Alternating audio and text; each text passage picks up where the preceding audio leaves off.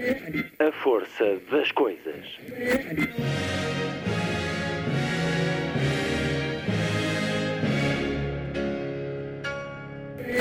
Welcome to the 109th last night of the proms.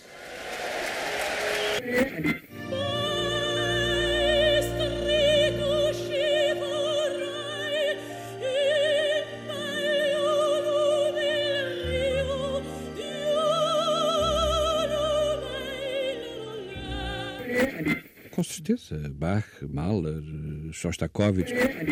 Um programa de Luís Caetano. 12.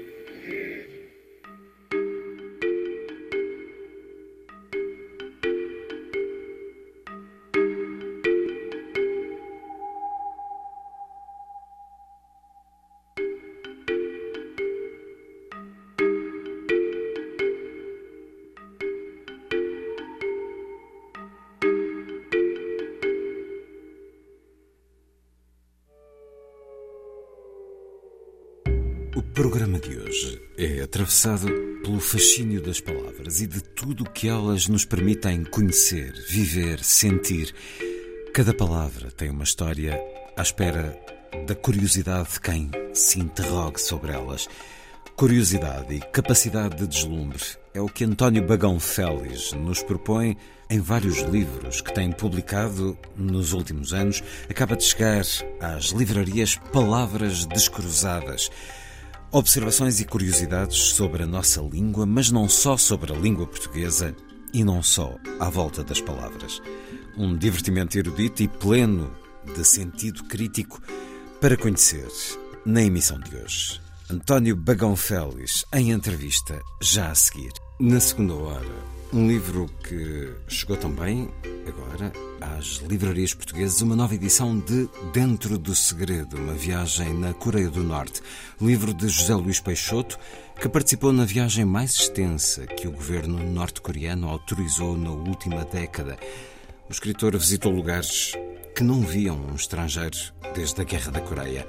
Uma viagem rigorosamente vigiada e acompanhada, mas que acabou por dar origem a este livro, que nos permite conhecer um pouco do que é a vida dentro do país mais fechado e da ditadura mais repressiva no mundo.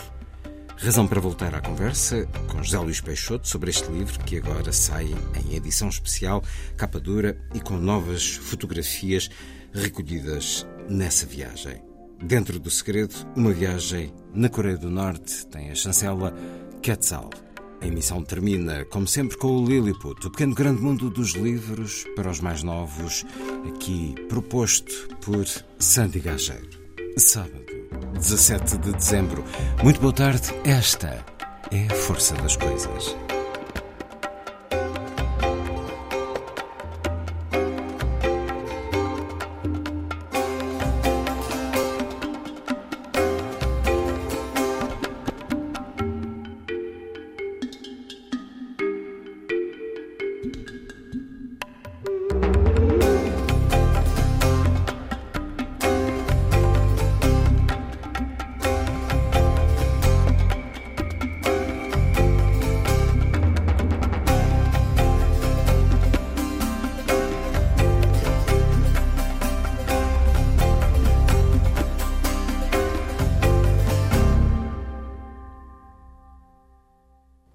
Sakitoro, os Larpeggiata de Cristina Pluar com os King Singers numa leitura de um vilancico português.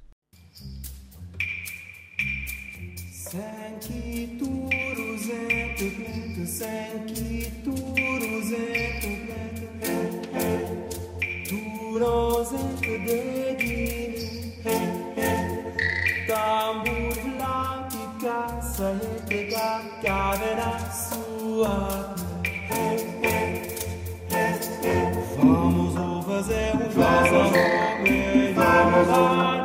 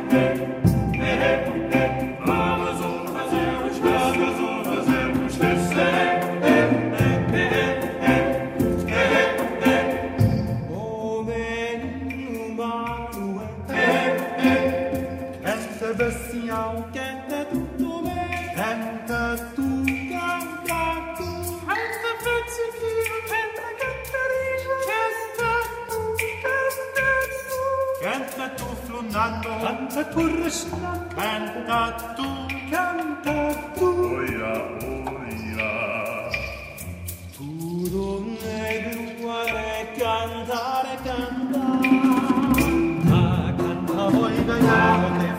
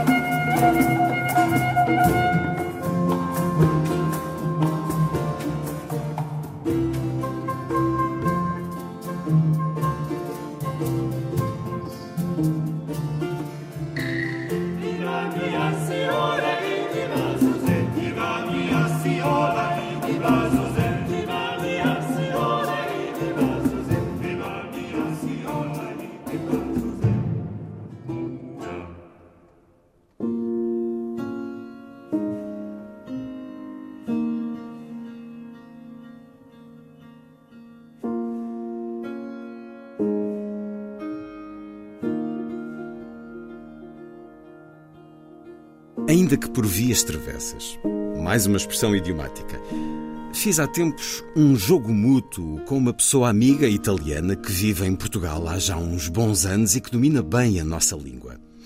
Este divertimento passou pelas palavras homógrafas, escrita igual, pronúncia e significados diferentes. Ela escreveu frases em que havia uma série de palavras italianas, homógrafas, e eu fiz um esforçado texto em português sobre o mesmo assunto. Pedi-lhe que o lesse e me dissesse o sentido das palavras homógrafas. E se a minha prestação em italiano foi, direi, suficiente, o resultado final da minha amiga foi muito positivo, embora com algumas imprecisões que, lá está, terão resultado de não ser a sua língua materna. Mas sem dúvida, bem melhor do que, suponho, teria sido o resultado de gente de língua mãe portuguesa que fala ou escreve para outros ouvirem e lerem. Vejamos o texto com palavras homógrafas que assinalo em itálico. Experimentem ler de seguida. Gozo quando mexo o molho com colher depois de colher o molho com gozo. Para tal, olho com olho seco enquanto seco o lenço com gosto. O que mais gosto é do começo do dia quando começo a trabalhar. Sei de cor a cor do campo, que é a mesma do jogo com que jogo ao fim da tarde. No campo, governo os meus dias como se não houvesse governo. Não há choro no coro, mas coro se choro. Quando vou à sede do meu clube, aumenta a minha sede de vitórias, mas não preciso de gelo quando gelo com as derrotas. Não vou pregar um sermão a ninguém, mas passo a noite sem pregar olho. Depois, no dia seguinte, acerto sempre as contas no tempo de acerto e almoço o almoço que a providência sempre me providencia. Já o vizinho borra a pintura com a borra do café porque está mais a pensar no corte da pensão do que na corte em redor do seu clube. Por vezes acordo com a tola a pensar no acordo da tola ortografia. Pois então que sobre para ela o que sobre a escrita se diz. Enfim, cada qual, cada rota, mesmo que com a meia rota. E é um certo de palavras descruzadas, exemplos de bem falar e escrever em português, observações e curiosidades sobre a nossa língua. Livro de António Bagão Félix, com a edição, uma vez mais, do Clube do Autor, da editora Clube do Autor. Depois de termos aqui conversado já há três anos sobre raízes de vida, entretanto, houve também Um Dia Haverá. Cada livro com uma diferente orientação, um diferente caminho. Certo que é um bom teste para locutores e não só. Eis um exemplo do sorriso, do prazer de passear pela língua portuguesa que encontramos neste livro, palavras descruzadas. Assim também o sentiu o seu autor, sentimos-lo nós na leitura. Para muitos, um nome que desde logo se associa às pastas ministeriais que assumiu nas finanças, na segurança social, no trabalho, entre outros cargos públicos, mas é também vasto o seu percurso em diferentes associações de natureza cívica e social e tem dedicado algum tempo à escrita. São cinco capítulos que dão boas pistas sobre aquilo que vamos encontrar, palavra por palavra, idiomatismos, modismos e idiotismos, onomástica e toponímia, entre letras e números e, finalmente, post-scriptum, o desacordo ortográfico. Bem-vindo uma vez mais à Antena 2, António é Bagão Félix. Parabéns à sua amiga italiana, porque é um grande desafio este que aqui deixa. Já neste... agora a minha amiga italiana tem sido a minha professora de italiano. Felicitações por isso e tem desenvolvido Tenho. com dedicação esse Sim, estudo. Traduzo por simples prazer livros de italiano para português. Todas as línguas têm as suas palavras homógrafas e todas as línguas têm as suas armadilhas, mas diria que a língua portuguesa é uma língua particularmente complexa especialmente para quem não é falante sim, natural sim, e a aprende, sim, com todas estas, estas peculiaridades. Um, aos bons anos, na década de 90, estava na altura do Banco de Portugal e recebi um colega do Banco Central alemão. Enfim, falámos inglês porque não sei falar alemão, não é? Embora uh, perceba que Algumas a, a, estrutura de uma língua como a alemã, que é completamente diferente, é mais paramétrica, é mais estruturada e menos idiomática. Não? É? Do, do, que o inglês, então, sem qualquer tipo de dúvida. Também já sabia dizer alguma coisa em português, mas não consegui explicar-lhe eh, porque é que muitas vezes, para dizer sim, nós dizemos não. Eh, olha, eh, vais amanhã às aulas? Vou, vou.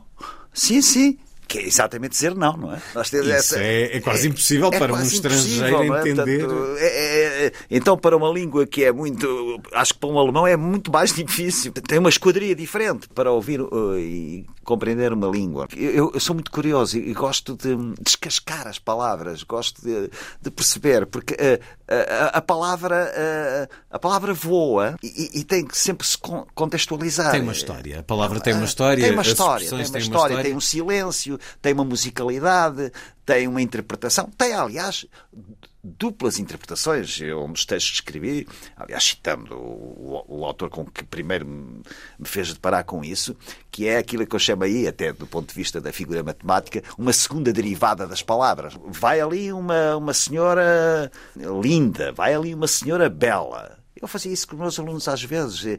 Qual delas é que vocês acham que é mais alta? Eles respondiam, a bela. Mas porquê? Se linda e bela é a mesma coisa. Vai ali uma senhora linda, vai ali uma senhora formosa. Qual delas acham que é mais gordinha? A formosa. Mas porquê?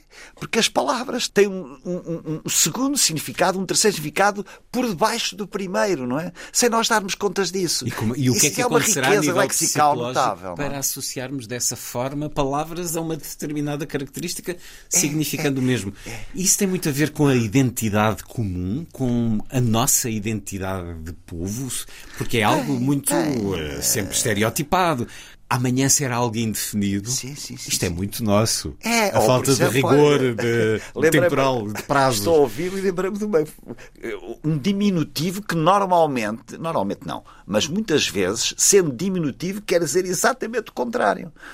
Estou com pressa, espera aí só um minutinho. Quando, nós dizemos, quando alguém me diz espera aí só um minutinho. É melhor sentar-se. É melhor sentar, exatamente, pelo menos. Isso aprende-se mergulhando na idiosincrasia do, do Idiosincrasias povo, e complexidades na, na complexidade. que se tornam quase carinhosas. É, carinhosas. Em termos Isso é de uma beleza. Do que é a nossa identidade uh, comum. Sendo que depois temos alguma tendência para complicar, já Claro, virá claro, do antigamente. claro, claro, claro. O acordo ortográfico é sem dúvida. Sim, é- Porque é o caso da homografia, recordei-me a propósito destes seus exemplos, quando me choquei a primeira vez de uma forma sublinhada com o acordo, foi ver num cartaz Sintra para para ler. Com o Sintra para para ler, eu- Exatamente. aquilo chocou-me. E, no entanto, quando entrevistei o já falecido Sim, Malaca Casteleiro, ele dizia-me: então, mas nós temos a sede e a sede. E é verdade. É verdade, Agora, mas, porquê eh, complicar mais? Não, mas é, o- o- é- esse exemplo que está a dar é muito curioso, não é? Porque é dos exemplos que até o acordo não, não está previsto o acento no para, quando é de verbo parar, mas mesmo o- as entidades, que geralmente as oficiais, que, obviamente têm, funcionam e escrevem de acordo com o acordo, eh, acentuam o para de verbo parar. Eh, esse Para melhor compreensão. não, sabe porquê? Porque uma coisa, sede e sede eh, são. nós podemos distinguir, como nesse texto que eu, que eu escrevi para o livro e que acabou de dizer, ou tola e tola, ou, ou molho e molho, o próprio contexto nos dá a solução. Para saber se é sede ou se é sede. Agora, se eu disser ninguém para o Benfica, ninguém para o Benfica, Há duplo significado. esta frase tem que se deslindar. Se não se tiver o acento, ninguém para o Benfica, o que eu aliás gostaria, não é? Sim, vejo que aos 5 Ou minutos ninguém para o entrevista... Benfica. São quase, são quase eh, asserções eh, opostas. não é? Claro, claro. E, que nos, e que complicam. Eu, eu gosto de olhar, e tentei pelo menos, eh, divertir-me. E ao percorrer com delícia, muitas vezes, todos estes aspectos da língua portuguesa, sente que ela está em risco, de alguma maneira, com o tempo em que vivemos, com tudo aquilo que apela à atenção, especialmente dos mais novos. Há muito da língua que se está a perder. Sim, sim. O que é factual, digamos, em certos estudos em que Sim. o número de vocábulos usado por, É- é eh, dúvida, nomeadamente os jovens, está a Sim, a, a- a variedade lexical está a atrofiar-se. não é? Eh, Está a atrofiar-se por, por razões, eh, umas tecnológicas, como hoje muito o que se escreve é em mensagens, é no- no- nas redes sociais, eh, onde as frases são reduzidas, a sintaxe nem sempre é adequada. Eh, eh, Há, eh, eh, na minha opinião, um- uma certa tendência para se ler menos nas novas gerações isto é, para usarem a parafernália tecnológica, muitas vezes quase como um fim em si mesmo e não como um mero meio, é como a questão de saber a tabuada ou saber usar a máquina de calcular. É importante saber usar a máquina de calcular, mas se nós soubermos a tabuada, a máquina de calcular é um mero auxiliar na rapidez. Eh, O que mais me preocupa na- na- nas sociedades contemporâneas é o que eu chamei a sociedade de cabeças abaixadas ou, ou baixas. As pessoas hoje têm uma relação com, o- com o próximo, eh, não olhando, mas olhando, mas eh, está- no fundo está-se em relação com uma máquina para se falar com uma pessoa. Que é uma coisa algo estranha, não é? Homo curvados. É, é, curvados, exatamente. é? E depois, eu dizia às vezes aos meus alunos, nos dias em que estavam um pouco mais, sei lá, talvez cé- cético ou não, vocês têm, têm de pensar. Eu sei que pensar dá trabalho. Essa é a única parte que me preocupa com, com pessoa, não é? Agora, qu- quanto ao resto, o contexto é diferente, as línguas evoluem, o inglês invade como a língua franca da globalização. A língua inglesa é a língua que é mais querida porque é a língua que tolera mais o erro. Em português, em francês, em italiano, em alemão, certamente.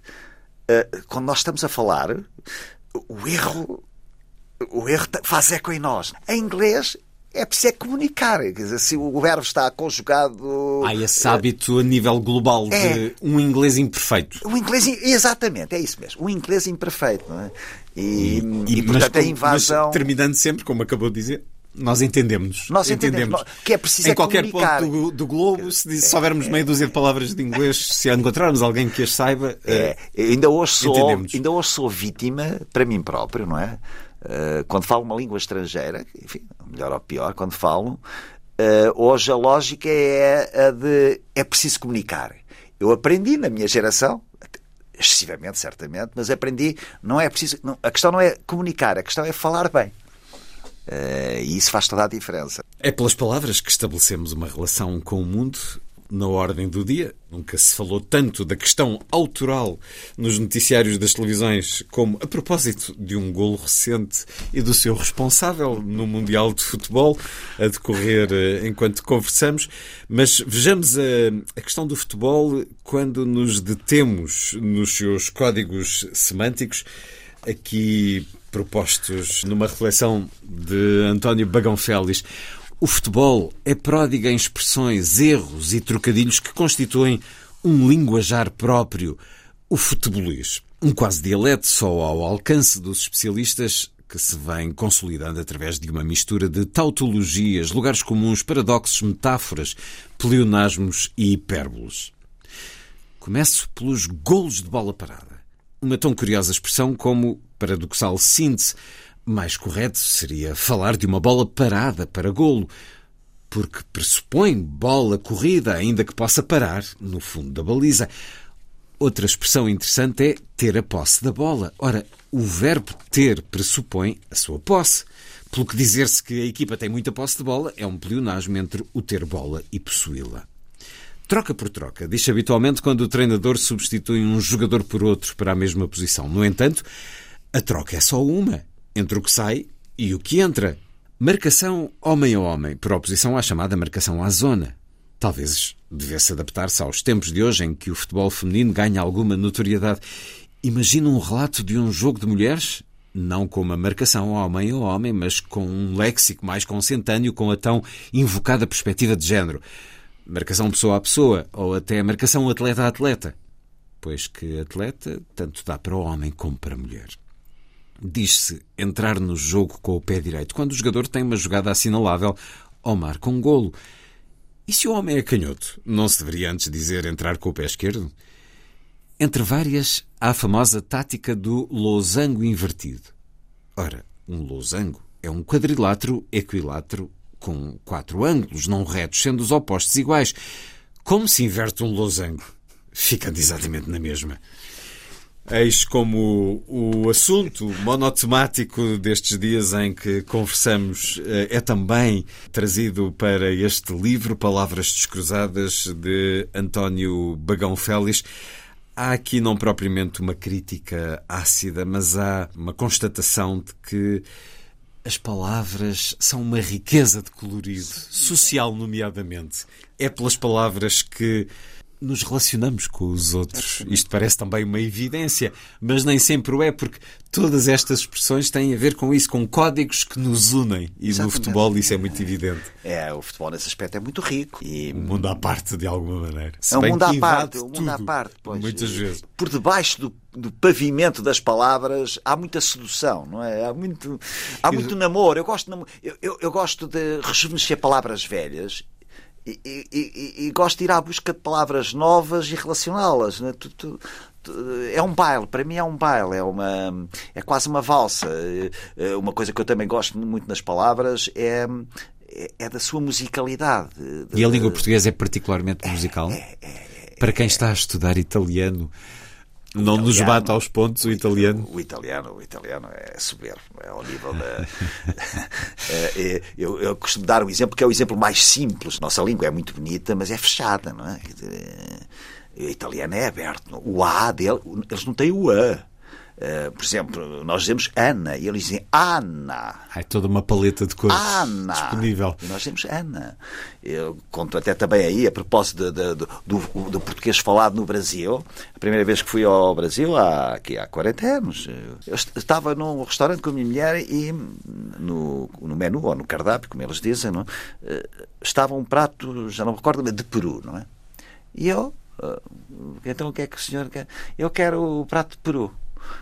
E o, o, o, empregado não percebeu que eu. Eu repeti, não, prato de peru. Ele continuou a não perceber. E então indiquei no cardápio: é este. Ah, peru! Nossa, peru, peru, peru. Ah, peru! E tudo isto é. Esta musicalidade diferente, Uma diversa. Língua cantada, tanto o italiano como a variação brasileira é, da língua portuguesa. Uh, sendo que, claro, Tem açúcar, não é? Ao receber há dias o prémio Princesa das Astúrias, o dramaturgo Juan Mayorga, que está traduzido em Portugal, disse no seu discurso que as palavras podem unir um povo ou dividi-lo, declarar uma guerra ou impedi-la. As palavras contêm tudo, não é? Eu, aliás, cito um pensamento, creio, do Vitor Hugo, no, no, no, na abertura do meu livro. As palavras têm a leveza do vento e a força da tempestade. Elas contêm tudo, não é? Os problemas eh, no mundo, os problemas geopolíticos e as guerras, eh, têm normalmente três eh, causas que até podem ser conjuntas. É? Uma é da geografia. Aliás, há um excelente livro que é A Vingança da Geografia, quando nós torcemos demasiado a geografia, há conflitos e As há. questões territoriais. É, exatamente. Depois a geografia, religião. a palavra, ou seja, a língua e a religião. E quando elas se juntam, então é. É portanto, tem de facto a leveza de vento e a força da tempestade. Por isso devemos ser cuidadosos Devemos com ser elas, cuidadosos, exatamente. conhecê-las, usá-las é temos? adequadamente. Houve- Foi um mal entendido. O que é que é um mal entendido? Está contido nas palavras. Não é? A mesma palavra Foram palavras que não foram compreendidas. que não foram compreendidas ou que foram mal ditas, mal apercebidas, mal pronunciadas até. Eh, Isso é muito. Basta ver que ia ficando sem jantar, com esse exemplo que deu agora do Peru. Mas eu gosto da. da- eu- o que eu digo aqui é completamente verdade. Eu é raro o dia em que não vou a um dicionário. Continua a usar o dicionário em papel ou há, quando quer hum, descobrir Olha, eu o gosto significado muito- de uma palavra usa o motor Eu de gosto busca muito também? de ir ao dicionário em papel. Sabe porquê? Porque a minha memória é mais amiga do papel do que da imagem, do, do que o online. É? Papel para mim é papel, é mais patrimonial. Entra, dentro, entra, dentro, mais, entra mais dentro de mim. É um ritual também. É um ritual, claro, mas isso Para quem? lá está, isso é produto da minha geração. Para quem cresceu Isso é com produto esse da minha geração. Eh, Eu estou rodeado de livros. Eu em casa tenho. Há tempos fiz um, um número tenho cerca de 7 mil livros em casa. Portanto, eu, eu tropeço nos livros. Os livros fazem parte da minha identidade. Quer dizer, eh, eh, o, o princípio do Lavoisier não é nada se perde, tudo se transforma. Nada se perde, tudo se lê ou relê. Eu gosto, sobretudo, de reler. Jean E são Guiton, vidas aliás, que ficarão? Jean Guiton tinha uma frase notável que é se o livro tivesse sido inventado depois do computador, tinha sido a maior invenção do homem. Sem necessidade de, de ligação à ficha, Exato. eh, tudo isso. É, é interessante esta. Como é que organiza a sua biblioteca? Que, Para já, ela está distribuída entre Está distribuída, mais que uma está. casa, Eh, não, está distribuída por uma casa e um anexo dentro da casa. um anexo que é só É biblioteca, uma espécie, não, é uma espécie de escritório também. com mais de ficção, de ensaio, de Ensaios, algum género. ensaios, eh, história, geografia, adoro geografia. A botânica, só a botânica tenho cerca de talvez 400, 450 livros, que depois são ordenados por árvores, arbustos, catos, eh, bonsais, eh, estufas. Não, eh, não existirão muitas bibliotecas no nosso país com essa Não, pois, segmentação. pois, pois, é, é. Talvez não nas, nas faculdades de agronomia. Mas, por exemplo, já pouco vejo mais. as novas gerações, por exemplo, até as minhas netas, sobretudo as mais velhas, que até, uma tem, vai fazer 20 anos e outra tem 16, gostam muito de ler, não é? E os- as minhas filhas também, os meus erros, mas eh, eh, eh, eh, quando, eu- como tenho este, este- este- estes livros todos, digamos assim, quando vou à casa deles e encontro uma coisa relativamente modesta, eu acho que não leem, mas não é isso, leem, mas leem já muito. Já não tem o sentido da posse. Que, Já não tem sentido da posse. Que alguma É- geração mais velha tem. é, é- é patrimonial, não é? O livro é patrimonial. Repare bem, nós, eh, creio que acontece também assim, acontece, acho que acontece a toda a gente, não é? Pelo menos creio eu. Eh, Se há uma, uma ideia qualquer que vimos num, num programa televisivo, mas depois já não sabemos, quer dizer, passados uns tempos não sabemos. Nós lemos um livro e lemos, naquele livro eu, eu lembro-me desta ideia. Vou procurá-lo. E sabemos se é em cima, do- na página ímpar, se é na página par. Temos uma ideia, não é uma ideia. Eh, co- como- sim, mas não precisa, há qualquer mas coisa que, que, que, que nos faz fazer uma espécie de. desculpa, E expressão podemos matemática, agir sobre essa correspondência bionívica quase sensorial entre o intelecto e a sensação de ter lido, ter cheirado. Eu gostava, eh, no minuto antes de morrer, estar a, a receber co- coisas novas dentro do meu espírito e da minha capacidade de absor- absorver. Sei que é cada vez menor, eu sei isso, mas hum, apazigua-me. A busca da curiosidade apazigua-me. é? Uh, mesmo que não tenha resposta, basta só eu ter a pergunta dentro de mim e depois deambular. Uh, e de facto, nesse aspecto, uh, os novos meios de, de, disponibilização de conhecimento, de internet, internet e tudo isso, podemos discutir se são mais, mais rigorosos, menos rigorosos, mas a, a democratização do saber é um dado quando eu era jovem estudante, nem coisa que se parecesse. Ainda não havia fotocópias. Ter um livro escrito em francês, eh, já nem falo inglês, ter um livro escrito em francês do Raymond Barre, que era um dos, dos economistas mais importantes da altura, era se por acaso um amigo fosse, eventualmente, mas era um acaso. Portanto, o, o, o, eram as folhas, a sebenta, como nós dizíamos, e o nosso saber era completamente exíguo hoje temos tudo à disposição, não é? Quer dizer, eh, mas temos disposição, à disposição por extensão, tendo à disposição por extensão, cada vez as pessoas querem saber menos da compreensão. Quer dizer, é, é, é, um, é um conhecimento na horizontal e menos na vertical. Eu tento conjugar os dois. Para quê? Olha, desde logo para. Pelo prazer de Pelo saber. prazer, não é? Prazer do conhecimento. Há pessoas amigas que me perguntam, mas porquê queres saber italiano? Porquê é que continuas a ter uma professora de italiano, a estudar italiano? Eh, vais para a Itália? Não, não vou. Uh, tens alguma coisa? Não, não tenho. Até porque queres? Porque gosto. É esta ideia utilitária, excessivamente utilitária do mundo de hoje, que é eu faço isto, mas para que é que fazes? Porquê é que fazes? Para que é que fazes? Isso dá-te algum rendimento? Isso permite-me subir na. Não. É saber simplesmente porque se gosta. É o contrário do, do, do excesso de utilitarismo que, que nos envolve e que nos condiciona e que nos aprisiona às vezes. Saber até nas últimas horas de vida, há exemplos filosóficos ah, sem dúvida, que, sem dúvida. no fundo, esse, esse, esse bem-estar, esse estado de felicidade, de, de apaziguamento, como eu disse. Apaziguamento. Um livro cheio de deslumbres, até pelo feio. Este Palavras Descruzadas, de António Bagão Félix. Faz-nos pensar no, nas feias que me perdoem, mas beleza é fundamental. Estes versos de Vinícius que hão de estar a ser censurados mais dia, menos dia. Também este livro é impiedoso a referir algumas das palavras que considera feias. Alavancagem, alocar, bascular, complexificação, compilar, computar, customizar, disrupção, empoderamento, engajar, experienciar, governança, impactar, implementar, incumbente, mapear, discordo de si nesta, paulatinamente e atempadamente performante e utente. Uh, isto é, é uma clara diversão de é uma diversão, palavras é uma diversão, que é? algumas, se calhar, também se cruzaram nessa sua vida uh, profissional e, e, e causaram algumas desgaste. eu digo, não, não estou com isto a, a censurá-las, é claro. mas uh, causa-me um, um certo mal-estar. É? E uma palavra que considero particularmente bela?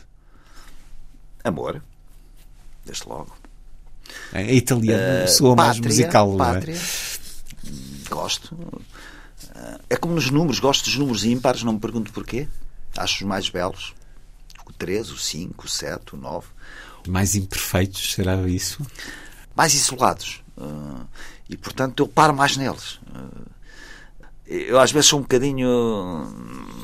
Pessoas agradáveis, até pessoa que sou cuidadoso com isso, mas pessoas uh, jornalistas que eu conheço mais e que me dão melhor, é, ou que trabalham em comunicação social, não necessariamente jornalistas e às vezes estou a ouvir ou qualquer coisa e mando uma mensagem, pá, desculpa lá, ou desculpa lá, pá, mas pá, não diga não rúbrica, diga não diga rúbrica, diga rubrica, quer dizer, porque é sempre rubrica. Sabe porquê? Porque uma coisa é eu dizer rúbrica ou, ou, ou em vez de diospiro. Esse é o menos frequente, só que me lembrei agora. Que, é, o meu universo agora é falar com os amigos, com a família e com algumas pessoas. Não é? Outra coisa é, é uma pessoa que todos os dias, por exemplo, numa televisão ou numa rádio, não é? diz palavras malditas, mal pronunciadas, por exemplo, já nem digo, está a falar para milhares e milhares de pessoas. Não é? E, portanto, o, o, a, a indigência não pode ser a regra. A regra tem a ser a de exigência. Erram. Quantas vezes eu errei? Quantas destas é palavras que é eu agora aqui falo, corrigir. comecei por dizê-las mal. Claro. Aprendi. Quer dizer, eu acho que nós temos que uh, trabalhar, ter, trabalhar para nos aperfeiçoar. Uh, uh, exatamente. E sobretudo as pessoas que comunicam com, com muita gente. Mas se um, assistir a alguns programas televisivos mais populares, mais para jovens, ou algumas rádios mais para jovens, não há essa exigência Não, é, de todo. é, é, é, é, é mesmo à séria. É, uma, é, dizer, é é quase natural falar-se mal, porque se é para jovens ou se é para o grande público. Pois, mas é, mas há eh, coisas que são mesmo erros, Os é? média entendem que eh, isso é natural. É verdade, é verdade. Há, vários, há vários problemas, há várias ameaças à língua. Por exemplo, se esta obsessão de género se espalha virulentamente e nos dois sentidos, quem sabe se um jornalista nos anunciará que um atleta israelito foi contratado para jogar como alo direito ou defeso esquerdo. Na mesma lógica, poder-se-ia perguntar se a loja do cidadão ou o cartão de cidadão não incluiria as cidadãs, se o Conselho de Ministros deveria ser Conselho de Ministros e Ministras, ou se uma Câmara de Deputados não deveria ser Câmara de Deputados e Deputadas, e por aí adiante. Alguns anos atrás, lembro-me de ter lido uma notícia relatando que numa reunião magna de um partido, um seu dirigente começara a sua intervenção dizendo camaradas e camarados. Suponho eu, referindo-se aos aderentes e aderentas do partido. Tal notícia suscitou uma pronta resposta em que o político reconhecia o erro, prontamente corrigido na frase seguinte, acrescentando de seguida que há males que vêm por bem, dado que serviu, uma vez mais, para desmascarar o fanatismo da campanha contra a linguagem inclusiva. Não percebo como de um erro se corporiza alguma vantagem no propósito enunciado. É certo que houve comentários precipitados, como precipitado me pareceu não se ter aceitado a ironia de quem também aproveitou o lapsus língua, quem sabe se originado pelo subconsciente inclusivo do deputado, para ao invés criticar o também fanatismo da campanha da linguagem inclusiva. Feminizando substantivos machos, por que não dizer o intérprete e a intérpreta? Ou chamar quadra a um quadro de uma empresa? E o que dizer de substantivos sobrecomuns femininos, pois que também os há e muitos passarem a ter dois géneros? Afinal, eu fui criança ou crianço? Sou uma pessoa ou um pessoa? Uma criatura ou um criaturo? Devo passar de economista a economisto? Bem confuso seria testemunha passar a ser testemunha só no género feminino e testemunho no masculino. Também aqui há diversão, mas há uma pontinha de inquietação, ou não? Ah, eh, vamos lá ver. Eh, primeiro ponto, eu acho que a nossa a linguagem é eh, predominantemente e às vezes excessivamente patriarcal. Eh, e, portanto, algumas tendências eh, da da tal linguagem inclusiva são, do meu ponto de vista, não só aceitáveis como bem-vindas. Bem-vindas. Agora, não se pode Mas abusar. com bom senso. Com bom senso, não se pode abusar. Quer dizer, acho que a certa altura, essas próprias causas, que são genuinamente boas, acabam por ter um efeito de bumerangue nas pessoas. Não é? Por exemplo, a Itália está muito mais atrás nisso. é? A, a linguagem é muito mais machista nesse sentido, não é? É, é, atualmente temos um primeiro-ministro mulher. É, Exatamente, Eles- é, é isso eles é não dizem mesmo. Pronto, aí está o primeira-ministra. exemplo, Exatamente. é. Aqui se- sabe, e como foi a primeira-ministra, Luz Pintação. Portanto, nós estamos muito avançados. Agora, não devemos, eh, eh, como diz, utilizando as suas palavras, não devemos ultrapassar a barreira do bom senso, da, da sensatez, não é? Da, da, sob pena de a causa Que é um ser, bem que vai rareando por estes tudo dias. que é demasiado, tudo, na- tudo por medida, nada por demasiado. Esta é uma regra que eu procuro seguir para mim e, obviamente, na análise que faço do mundo. Palavras descruzadas de António Bagão Félix, a edição Clube do Autor. E não ficamos só pela língua portuguesa.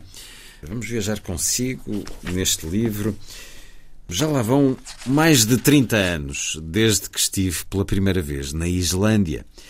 Foi então que nesse belo país dei conta do modo invulgar como se formam os apelidos das pessoas. Usando sistematicamente um procedimento quase totalmente patronímico, o apelido deriva do nome próprio paterno, acrescentando-lhe um sufixo indicativo de filho, son, ou de filha, dótir, correspondente ao inglês daughter. O exemplo: Jon, filho de Olaf, o nome próprio do pai será Jon Olafsson. E Ana, filha do mesmo pai, chamar-se-á Ana Olafsdottir. Por um instante, ponho-me a imaginar um sistema semelhante em Portugal. Como sou António e o meu pai era João, então eu seria literalmente António João Filho. Já o meu irmão João seria o João João Filho. Quanto às minhas descendentes, por exemplo, a minha filha Catarina chamar-se-ia Catarina António Filha. A minha neta Joana seria Joana Nuno Filha. Nuno é o meu genro. E a minha neta Sofia seria Sofia Tomé Filha, nome do meu outro genro. Na Islândia, uma pessoa é conhecida pelo seu nome próprio e por ser filho de quem é. No entanto, excepcionalmente, pode ser usado o nome da mãe em vez do paterno, designadamente quando o nome paterno é desconhecido, pelo que neste caso o nasciturno é literalmente filho da mãe. A constituição da equipa de futebol da Islândia, que em 2014 jogou com Portugal no Europeu, juntou 11 sons.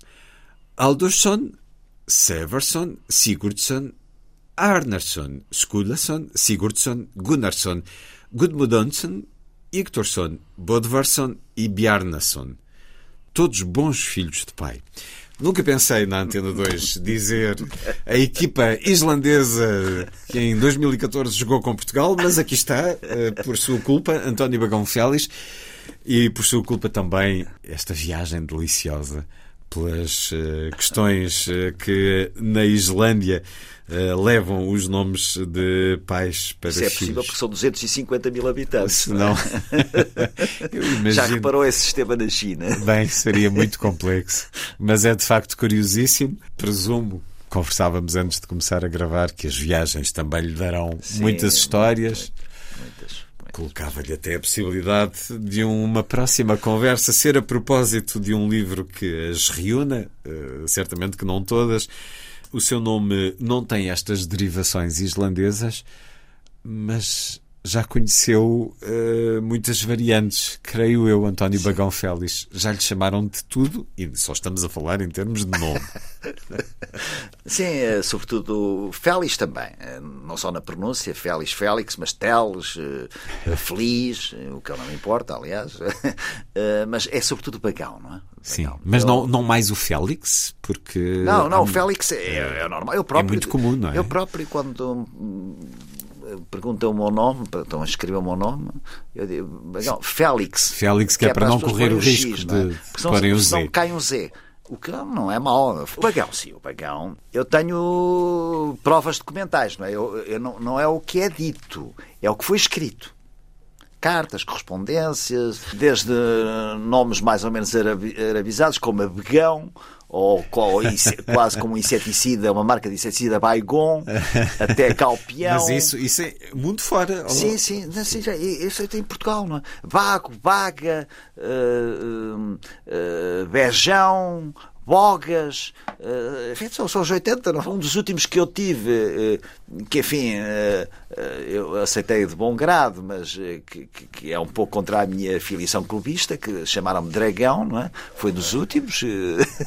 eu, eu, as pessoas, às vezes, amigos mesmo, não, mas isso não é possível, não é possível. Então vem ver, eu tenho mesmo um- uma espécie de museu bagonista, não é? Do- do- dos, dos, Dos meus- documentos escritos com essas variantes. Gabão, Beirão, Baião também, não é? Eh, Aragão, Bagado, Galpeão, Baigão, eh, Bação, Balão, Babão. Sempre se divertiu. Babão, nunca se chateou, nunca se incomodou com isso. Não, pelo contrário. eh, eu- agora já não surge, até porque já não tem Já atividade não há muita- pública, não é? já não há- E foi sim. sobretudo resultante das E já esgotaram, públicos, não é? provavelmente, as Sim, variantes. eh, Provavelmente já, já esgotaram. Ou melhor, falta um, mas que eu aqui não digo, mas eh, que por acaso nunca apareceu. Mas se aparecesse, eu, fiquei, eu, eu delirava, ficava contentíssimo. Quer Mais um para a caderneta. vai para a caderneta e minhas filhas já prometeram que vão manter ad eterno, filhas e netas, Vão- esse pecúlio bagonista, não é? complementando eh, as muitas já encontradas. Um livro que tem muito este caminho da língua portuguesa, mas não só, porque, como já aqui nos disse, é um homem que está sempre eh, atento e receptivo àquilo que vê e que ouve, que sente. Até a estes casos, a estas curiosidades, onde confesso-lhe me senti muito identificado. Um subcapítulo com o título A Lei de Murphy. Se deito fora alguma coisa que tinha guardado há muito tempo, vou precisar dela em breve. Quando mudo de fila, logo constato que a fila da Isso qual é- saí é anda mais rapidamente. Quando chego a casa só com uma mão livre para abrir a porta, a chave está no bolso do lado da mão ocupada. Quase todos os dias é assim. Quando decido sair com guarda-chuva, acaba por não chover e não raro o perco. E quando não o levo, chove. Se escolho uma cor numa peça de vestuário, logo sou informado de que é a única que está esgotada ou não estando, não há do meu tamanho. Se não uso gravata, não há pingo da sopa que me atinja, mas se a tenho é quase certo que será presenteada com meia colherada. Quando estaciono o carro num parque com muitos lugares vazios, escolho sempre o pior e o mais difícil. Quando faço o meu compulsivo zapping televisivo, a mudança de canal acontece no preciso momento em que a última imagem me despertou interesse. Todos os dias. Quando escolho um lugar numa plateia quase vazia, das duas uma, ou chega alguém alto para me tapar a vista, ou tenho ao lado quem desembrulha reboçados com um ruído irritante. Das pipocas não corro risco, pois evito os cinemas pipoqueiros. Um prego ou parafuso que cai no chão rola sempre para o canto mais inacessível ao escuro da sala onde me encontro. Tendo horror a qualquer livrinho de instruções, quando por fim tenho de o visitar perante uma dúvida ou problema, ou não encontro o que queria ver, ou encontro e fico como estava antes. Uma qualquer porca que me sobra nunca se encaixa no parafuso que também me restou. Quando estou com muita pressa, logo deparo com alguém com uma conversa fútil e longa de quem me despeço várias vezes, sem que tal resulte. Isto é muito seu, mas garanto-lhe que não é o único. Uh, fui fazendo uh, check em cada uma delas, confere. Juntaria aqui o cruzamento onde há sempre um carro no momento em que É. chega, ou o elevador que está sempre o mais distante possível, uh, também quando preciso dele, ou a polícia que- e os táxis que nunca estão quando deles necessitamos. Porque a vida parece que tem estas rimas. Às vezes estas rimas, para nos dificultar um pouco eh, o cotidiano, a exigir de nós, a convidar-nos a, a sermos pacientes Sim, a e a sermos sermos desembaraçados. E a rirmos de nós próprios. E a rirmos de nós Muitas das situações que, que referiu, eh, eh, eu acabo sempre a rir-me de mim próprio. Não é? Até pela repetição, E, e a repreender-me. E a repreender-me. por não ser mais previdente. Exatamente. Ou, ou para ser mais paciente, como disse há pouco. Também há outras curiosidades, por exemplo, aqui na página 297, dá-nos o palíndromo Há o mais palíndromo, extenso. Que é, que é a capicua de, de letras. O romano acata amores a damas amadas e Roma ataca ao namoro. Lido ao contrário, é exatamente a mesma coisa. Pode-se trazer questões de sentido, mas a verdade é que o sentido está aqui e podemos lê-la eh, do princípio para o fim, ou do fim para o princípio. E, É Aliás, o como, como há um nome próprio, que, que é ele próprio um palíndromo, que é Ana, Ana lido da esquerda para a direita e da direita para a esquerda, é exatamente a mesma coisa. O palíndromo, para as pessoas que não sabem, é uma capicua que, em vez de ser de números, é de letras, não é? é, é eu meto, eh, meto muito com as Anas, por exemplo, esta aqui, Ana Rita a Tirana. É exatamente o que nós lemos da direita para a esquerda, que também é Ana Rita a Tirana. Porque a língua tem esse. Que me desculpem as Anas Rita. Usando Ana, esse- Ana Susana. Basta. Ana Susana também é um palíndromo.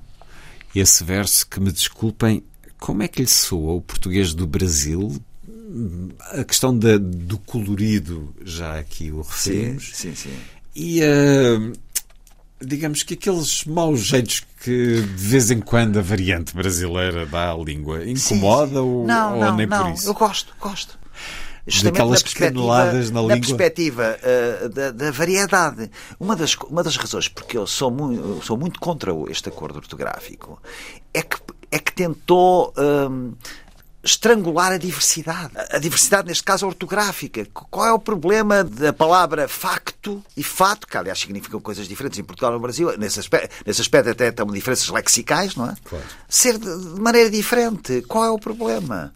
Dizer, Eu, eu, uma das coisas que me custa é o excesso de uniformismo que não é salutar numa língua espalhada pelos eh, quatro cantos do mundo.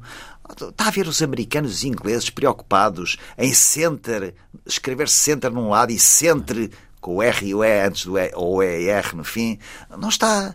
Ou, ou dizer husband ou husband. Ou não sei. Não está, quer dizer, é ri- riqueza. Bem, o inglês, aliás, é indo- indomesticável nesse aspecto, não é?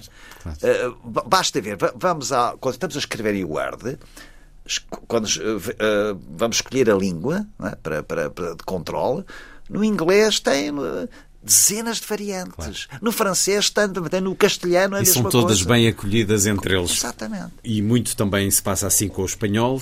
Eh, Nós é que criámos esta situação, esta besta negra, este vilão, este vírus, este empecilho, este buraco no meio da estrada que hum, não sabemos muito Que bem o que fazer.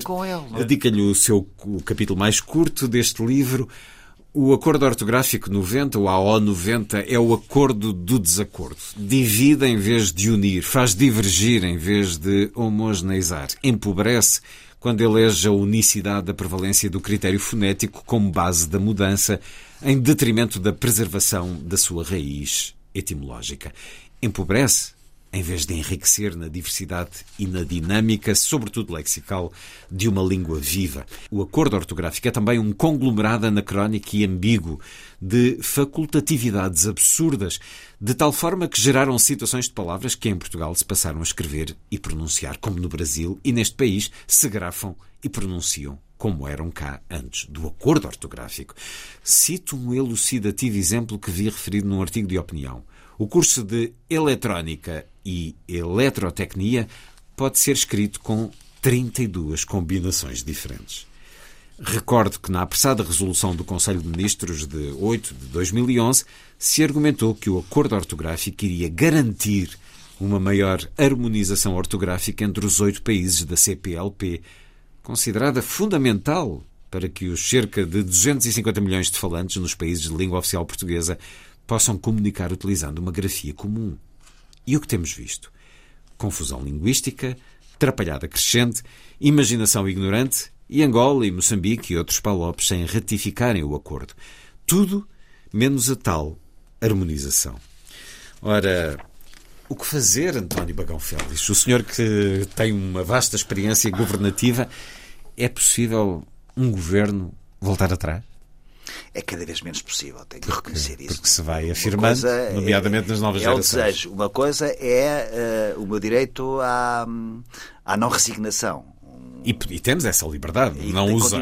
E, e tenho, aliás, a possibilidade, não estou sujeito a nenhuma ortografia que me seja imposta, porque não estou, exerço nenhum cargo Claro. público. Nem vai fazer nenhum exame de português. fazer, nem- E, portanto, é é o meu direito a exprimir a diferença e a, e a, Claro. a- a discordância Mas- completa. Mas há pou- pouco deixe-me só citar eh, eh, um ponto. Quer dizer, eh, esta predominância da raiz fonética face à raiz, raiz etimológica até nos envergonha, sabe? Por exemplo, eu, a palavra ator, que- para a qual caiu C, não é? É ator. Mas em francês é acteur. Mesmo em inglês, que não é uma Actor. língua latina, é actor. Em italiano é attore, com dois T's, o, o primeiro T corresponde ao nosso C, não é? Em espanhol é, é actor, ator com C também. Quer dizer, que nós desprendemos-nos da raiz etimológica latina da nossa língua por causa de umas consoantes mudas. Então, porquê é que não acabam com H? Como, aliás, os brasileiros. Úmido, úmido em, eh, na- eh, eh, no português escrito no Brasil, não tem o H. Se o problema é da raiz, se é- se é uma questão de razão fonética, acabe-se tudo aquilo que não tem som. Porque o nosso H nem sequer é aspirado. Não existe como som. É um problema, mas é um problema que. Sim, reconheço que sem, hoje é- sem solução à vista. Sei, eu continuo a lutar com as minhas armas, que não são nenhumas, a não ser esta, ter uma opinião diferente, e como muita gente tem. Aliás, a maior parte dos escritores portugueses, dos, do- dos tradutores, das pessoas que fazem revisão de livros, a grande maioria é contra este acordo ortográfico. E, no entanto, tem que o Pois, usar evidentemente, porque evidentemente. as editoras Se- assim o se- decidiram, eh, por lei também. Mas eu ainda posso escrever este livro Claro. sem seguir Com- o acordo com essa, ortográfico. claro. Vamos supor que eu estava Se num lugar assim oficial disser. em que tinha textos que tinha. Evidentemente que. Provavelmente com muitas variantes, porque lá está, não é possível ter estas regras, muitas delas absurdas, É, presentes, é, é, mas dificilmente se voltará atrás. Sim, acho que sim, até porque. Bem, Cada dia que passa. um dia far-se-á um novo acordo, Pois, talvez corrigindo pois. este. Um acordo que, aliás, é parcelar, não é? Claro, e que É Portugal, nunca, nunca chegará Brasil, a ser eh, ratificado e usado, Angola e Moçambique, por todos. eh, por exemplo, países importantes da, da, da expressão portuguesa, linguística, não, não, não estão sujeitos a este acordo. Palavras. A palavra, que é aquilo que dizemos representar a nossa honra, que muitas vezes nos compromete, damo-la como se representasse o mais íntegro e íntimo de nós. É um uso que diz muito da importância da palavra, quando dizemos dou a minha palavra. Também o Papa Francisco, numa citação do seu livro Um Dia Haverá, o seu livro anterior, diz que devemos cuidar e valorizar o dom que é a palavra. António Bagão Félix, que eh, nos leva por uma viagem plena de curiosidade e de deslumbres e de ironia, rindo, sabendo rir, muitas vezes uh, uh, de si próprio, com os dilemas que as palavras nos colocam. Eu quero lhe fazer um desafio. Tem aí diante de si dois uh, volumes extensos. Há dicionários maiores, há também os mais resumidos, mas o velhinho Cândido Figueiredo que usamos aqui na Antena 2, convido a abrir ao acaso numa página e encontrar uma palavra que lhe desperte curiosidade, que porventura não conheça Sim, que não e que no dê. Aqui está. Há aqui uma palavra que, que acho interessantíssima que não conhecia, eh, que é porcélio. É, algo é o musical. mesmo que bicho de conta, porcélio. Não fazia a mínima ideia. Não? é? Muita história existirá por detrás é, dessa palavra. Exatamente. O próprio bichinho de conta já, já é algo é. muito curioso na designação. É, Mas Porcélio é um nome é um bichinho apelativo. simpático, é? envergonhado, que se fecha sobre si próprio Sim. na presença do, do gigante homem. E há aqui uma que é popismos. Essa... Popismos Os ismos é, às é, vezes deixam-nos de pé é, atrás. Que é sons ou elementos de linguagem peculiares aos otentotes e a outros povos africanos. E que em inglês é cliques.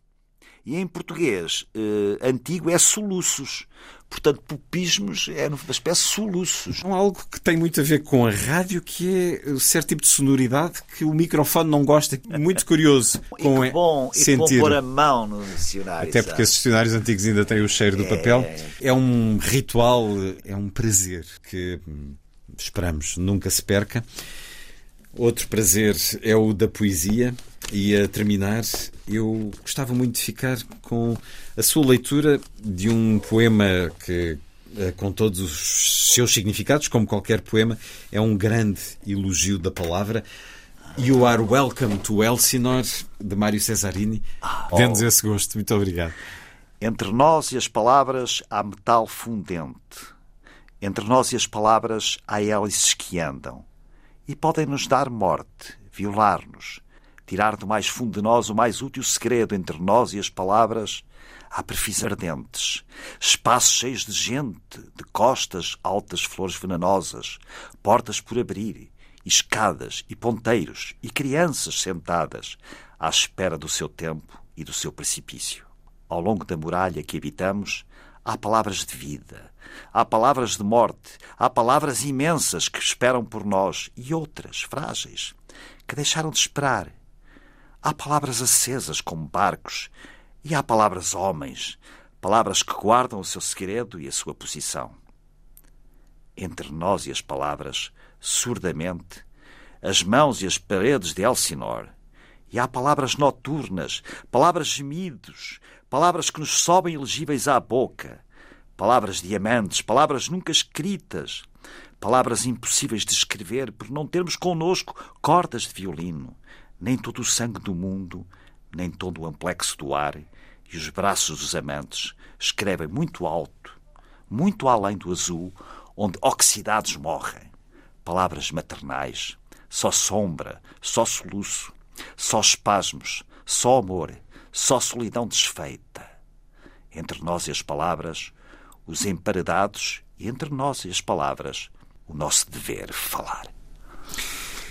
Um Falar é um magnífico, é, é, é belíssimo é, poema. sem dúvida. You Are Welcome to Elsinore, Mário Cesarini, dito por António Bagão Félix, que nos propõe uma viagem de curiosidade, pensamento, reflexão, neste Palavras Descruzadas. Exemplos de bem falar e escrever em português, observações e curiosidades sobre a nossa língua. E não só. Muitos caminhos para seguir, tal como os anteriores, E assim será com os próximos. Palavras descruzadas de António Bagão Félix, a edição Clube do Autor. Muito obrigado por este regresso à Antena 10. Foi um gosto. Muito obrigado.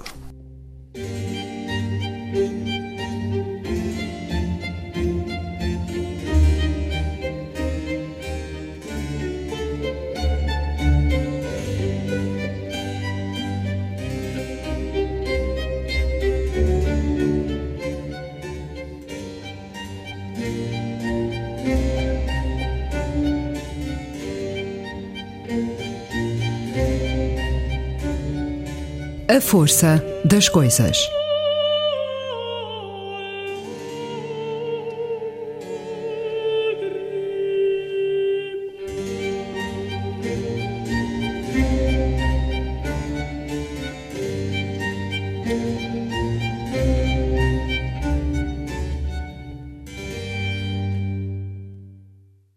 Nesta segunda hora, vamos à Coreia do Norte com José Luís Peixoto. Agora que chegou às livrarias uma nova edição do livro Dentro do Segredo, uma viagem na Coreia do Norte.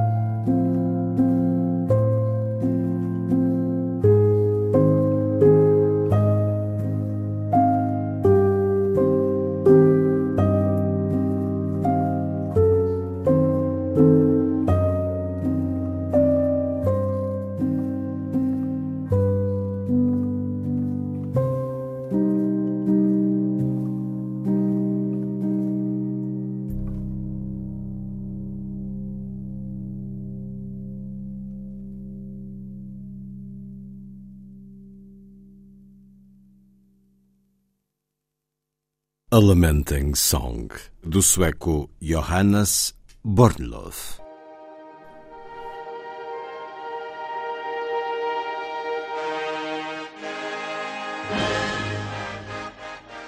Música norte-coreana de louvor ao grande líder.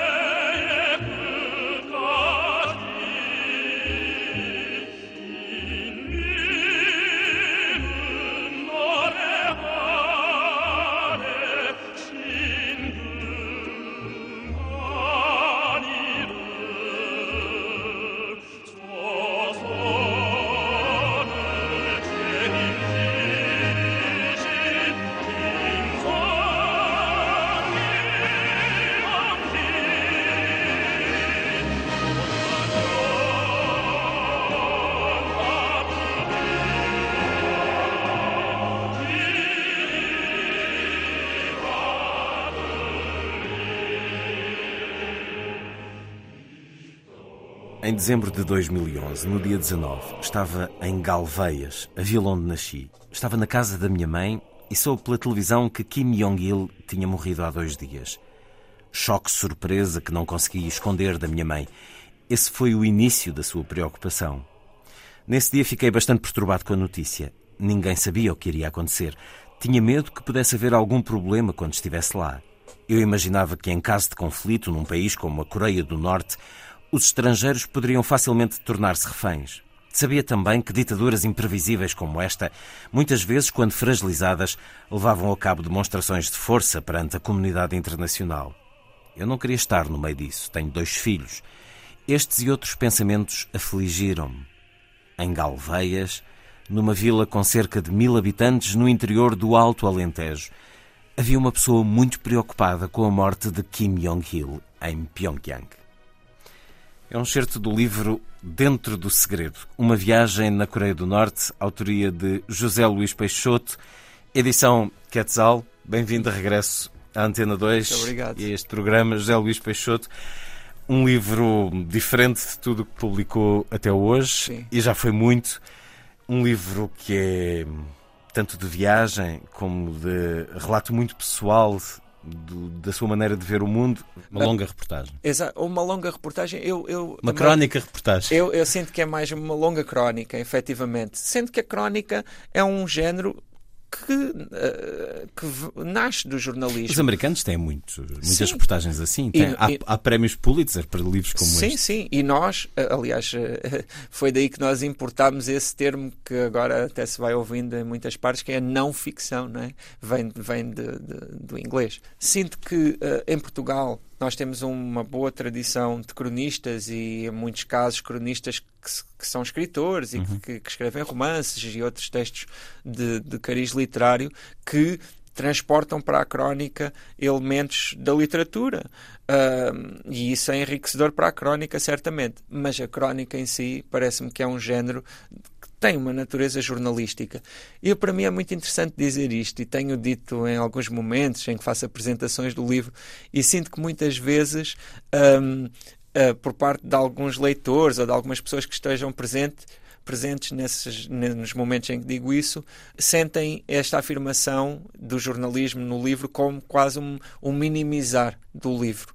E eu ah, fico, ainda ganho mais forças para, para continuar a dizer isso porque ah, sinto que, que tem que ver com um preconceito em relação ao jornalismo, não é? E um preconceito que se calhar ah, também tem que ver até com pronto, com o jornalismo que se pode fazer hoje. A conversa com José Luís Peixoto é autor de Dentro do Segredo, uma longa crónica de uma viagem de 15 dias pela Coreia do Norte.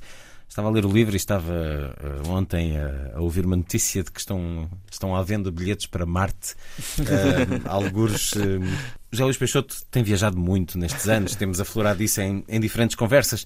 Possivelmente tudo junto já chegava a Marte. Possivelmente eh, estava a ficar entediado com, com o resto do mundo e quis um lugar assim, tão, tão diferente, tão estranho como a Coreia do Norte. Não, eu, é, é- é um facto que ahm, as viagens tornaram-se uma parte grande e importante da minha vida. Por causa de ser escritor ou, ou por causa de ser quem é? Eu, eu, eu sempre gostei de viajar e eu sempre tive a ambição de viajar e sempre fui educado ah, tendo a viagem como um objetivo e como algo pronto que, que, que se deve procurar e, e- e- que No se deve também de ter aproveitar. mundo, de, de Sim, crescer com ter isso. mundo, sim, sim, ter mundo.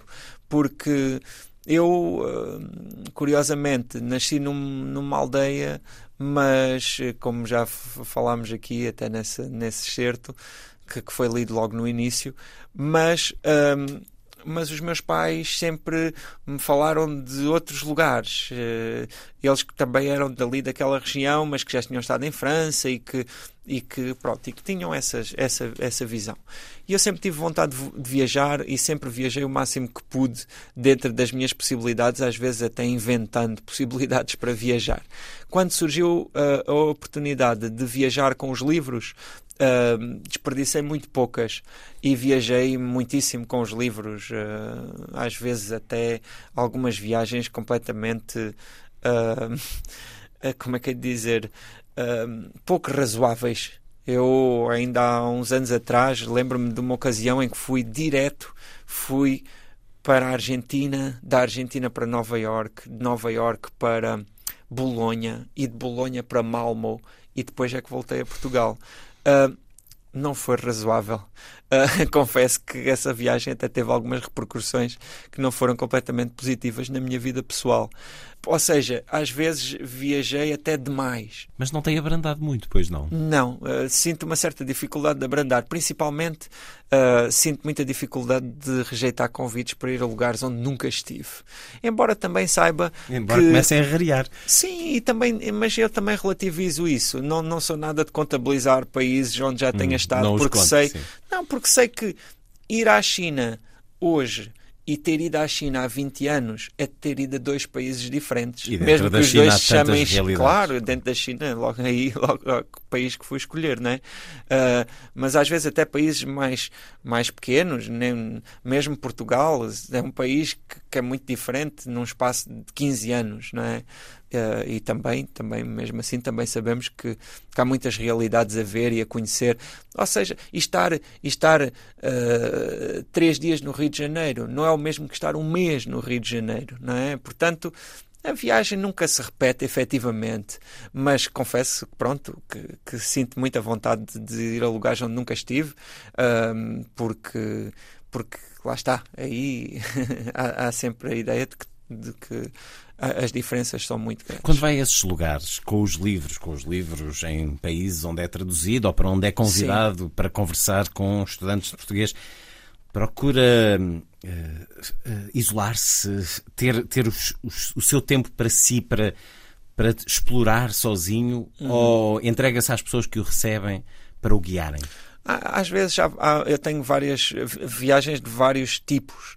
Às vezes são viagens muito limitadas em termos da minha liberdade, em que às vezes chego a ter uma pessoa que, me, que está à minha espera no aeroporto e que me acompanha e que tem um horário dos lugares onde é que eu vou estar e que muitas vezes isso acontece quando se tratam de editoras que querem aproveitar ao máximo a presença num determinado lugar e que só tenho descanso mesmo à noite, quando chego ao quarto, mas depois também há outros lugares onde tenho uma, uma liberdade maior e aí aproveito para tentar decifrar o lugar, tentar perceber exatamente onde é que estou.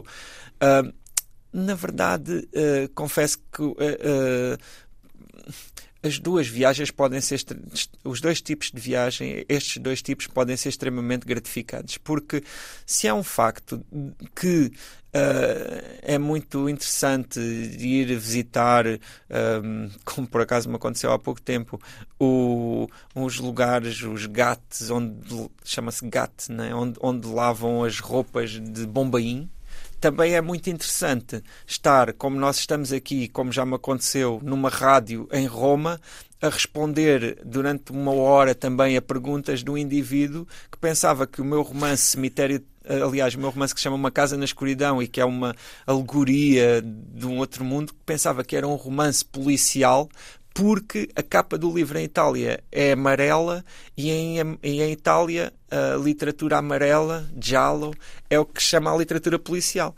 E eu tentava dizer-lhe em direto Uh, que o livro não era de literatura policial e ele só me fazia perguntas específicas de literatura policial. Dizia porquê a literatura policial num, num tempo como este? E eu tentava lhe dizer: bem, a literatura policial é interessante, mas este livro.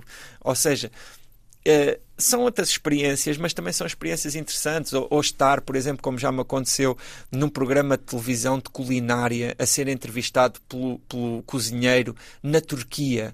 É interessante, quer dizer, é, é uma experiência que pronto, que é muito inusitada e que é muito específica, mas não deixa de ser uma experiência. E já agora, para mim, uh, que pronto, estas viagens que se começaram a tornar uma rotina tão grande, uh, começou a ser um pouco até constrangedor, se calhar não é a palavra, mas pode, pode ser, num certo sentido, constrangedor a mutilar essa experiência daquilo que eu escrevia.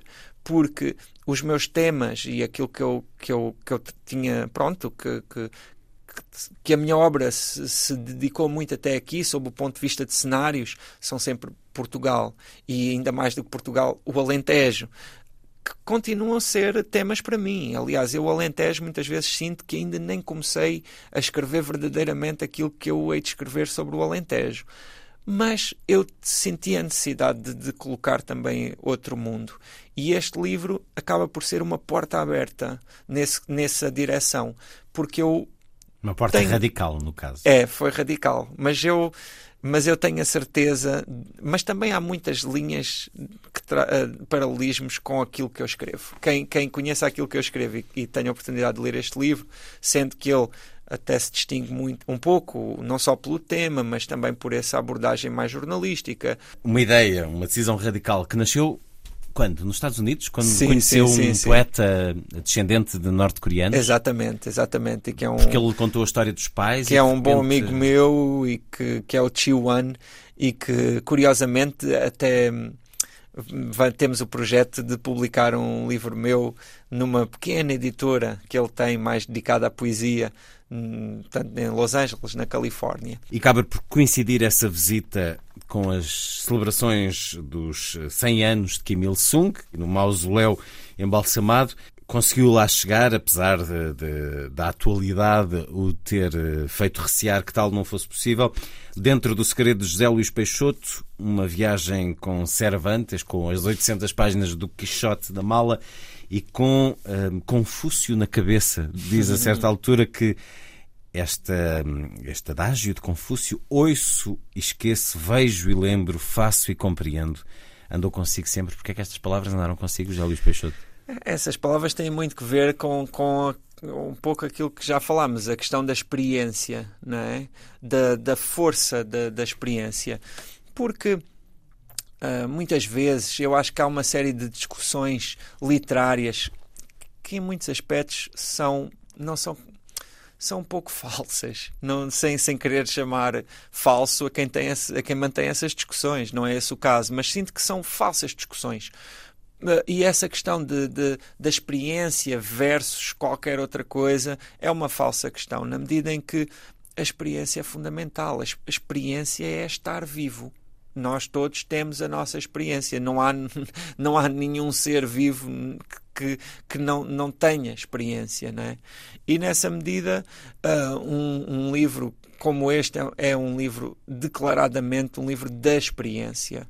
É um livro que, inclusivamente, sob, sob o seu próprio processo, é um livro uh, que tem uma experiência muito específica e que, para mim, foi até bastante inusitado esta forma de, de, de descrever, que foi ter um período em que eu vivi aquela experiência de uma forma até se pode dizer delimitada, não é? E depois um período em que eu quase revivi essa experiência diariamente a tentar exprimi-la. Um, isso mesmo quando eu escrevo sobre sobre algum tema autobiográfico não é exatamente assim, porque eu posso estar a, a, escrever sobre um episódio específico, mas transborda sempre, não é? Tem sempre, posso sempre ir buscar alguma coisa que aconteceu noutra altura ou que tem. E aqui neste caso não, era esteve, tudo muito limitado. Era um livro sobre a Coreia do Norte. Sobre, aliás, para mim, uma das, das, um dos grandes objetivos deste livro foi justamente, e eu acho que é um objetivo muito literário, foi o de recriar ou de, de, de que essas páginas fossem justamente uh, pudessem uh, levar o leitor a sentir o que é estar na Coreia do Norte.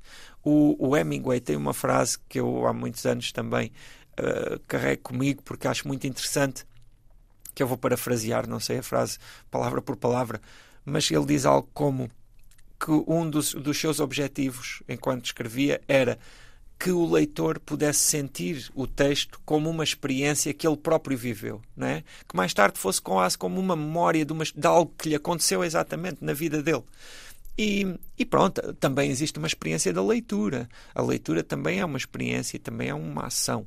Mas, hum, mas, mas tentar, é quase, é quase um processo alquímico. Não é? Tentar utilizar essa matéria que são as palavras para depois recriar aquela outra matéria que é tão, às vezes, até subjetiva e nós nem conseguimos apontá-la efetivamente com o dedo, que é a matéria da vida, da experiência, de estarmos num lugar. Não é? Tudo isso também é muito quixotesco. Ah. Não sei se. Não sei quais foram as razões que o levaram ao Quixote. Há um excerto, enfim, porque entrou com o livro, que também é proibido. Sim. É proibido levar literatura. Enfim, provavelmente eles nem sequer o título conseguiriam Sim. perceber eh, no português, que, que não entendem, não entenderão de todo.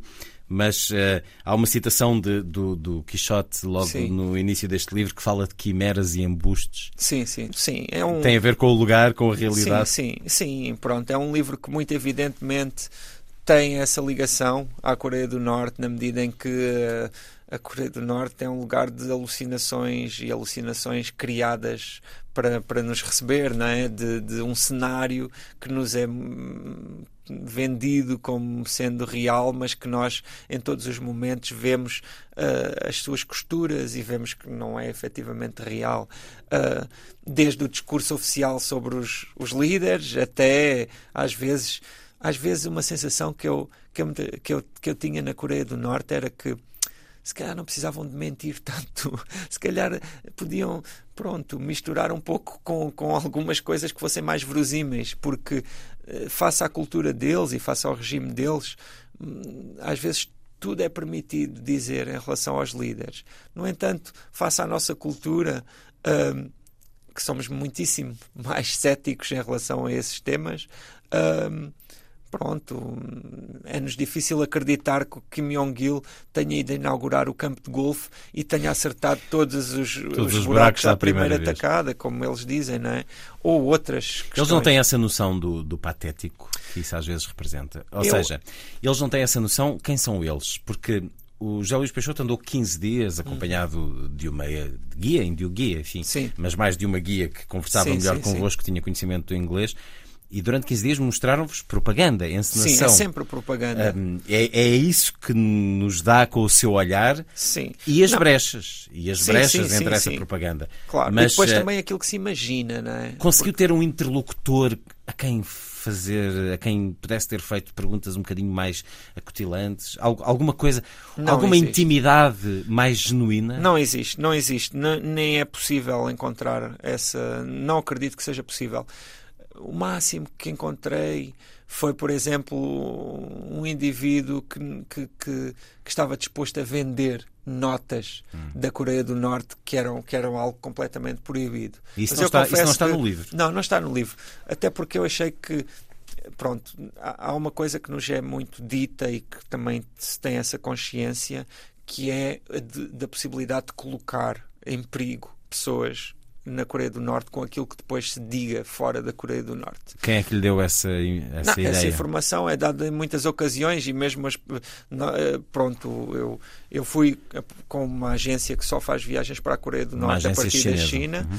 e ahm, existiu uma reunião prévia em que nos foi dado todas uma quantidade de informações, inclusivamente um livrinho com algumas, eh, com algumas indicações, livrinho esse que não podíamos levar para dentro da Coreia.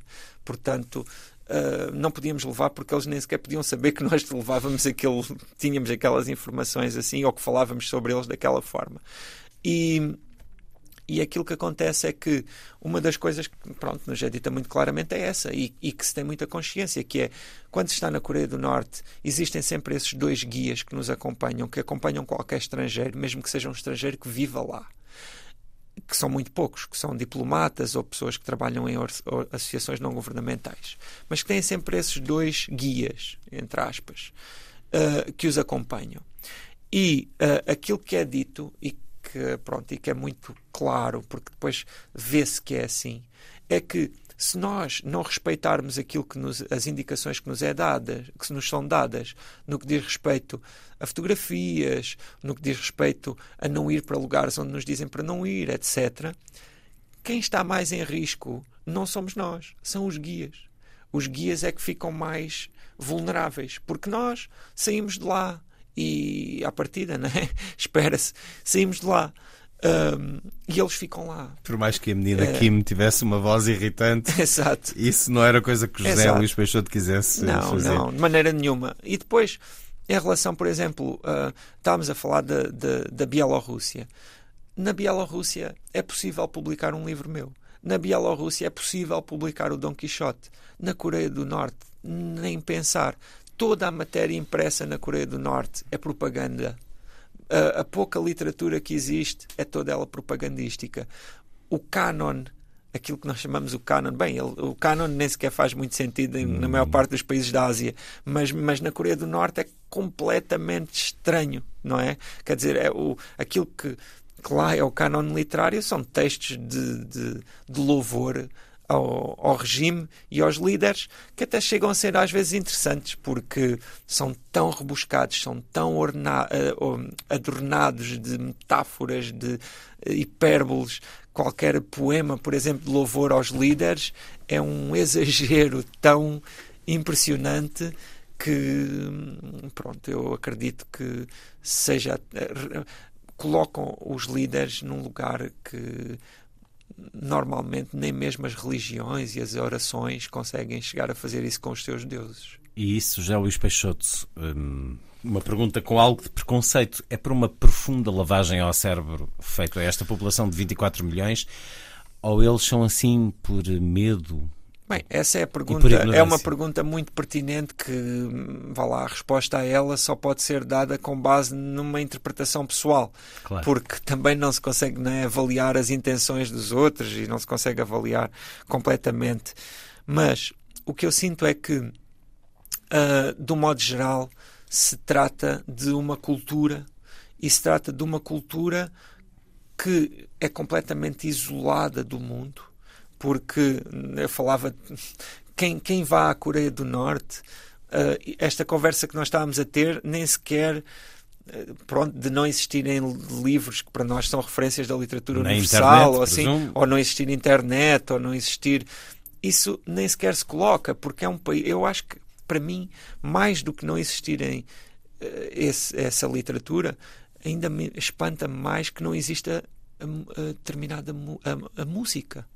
Uh, que a é um... música é também propagandística, são canções. A música é sempre propagandística e só existem três formas, que são as óperas revolucionárias, grande parte delas com autoria atribuída aos é, líderes. Kim Il-sung. Foi o Kim Il-sung que compôs, foi o Kim Il-sung que escreveu o libreto, etc, etc. E Kim Jong-il. Normalmente são os líderes os autores, o que também é risível. Uh, depois existem os temas de raiz tradicional, que, que, são muitas vezes até já interpretados por instrumentos uh, elétricos. Muito, existe muito, uh, todos aqueles órgãos, aqueles teclados elétricos são muito utilizados lá, mas que, mas que têm sempre uma raiz tradicional e patriótica, que também é propagandística e, pronto, e também é uma, um aspecto muito importante da ideologia do país. E depois existem os temas, uh, pode-se dizer, abertamente políticos. Claro que as óperas revolucionárias também o são, mas, mas esses são aqueles que têm aqueles títulos muito engraçados, como.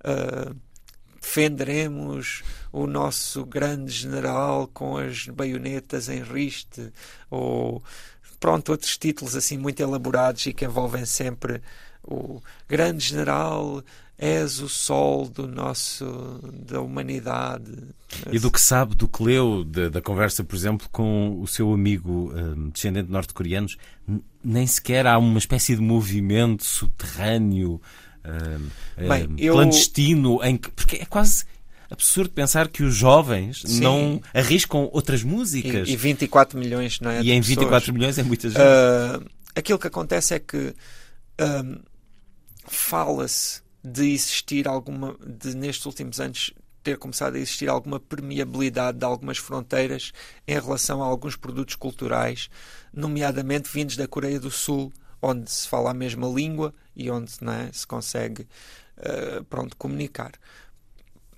Mas eu confesso que duvido alguma coisa disso. Em, ou, ou, ou, se acontece, é, é, se fica por elites muito específicas.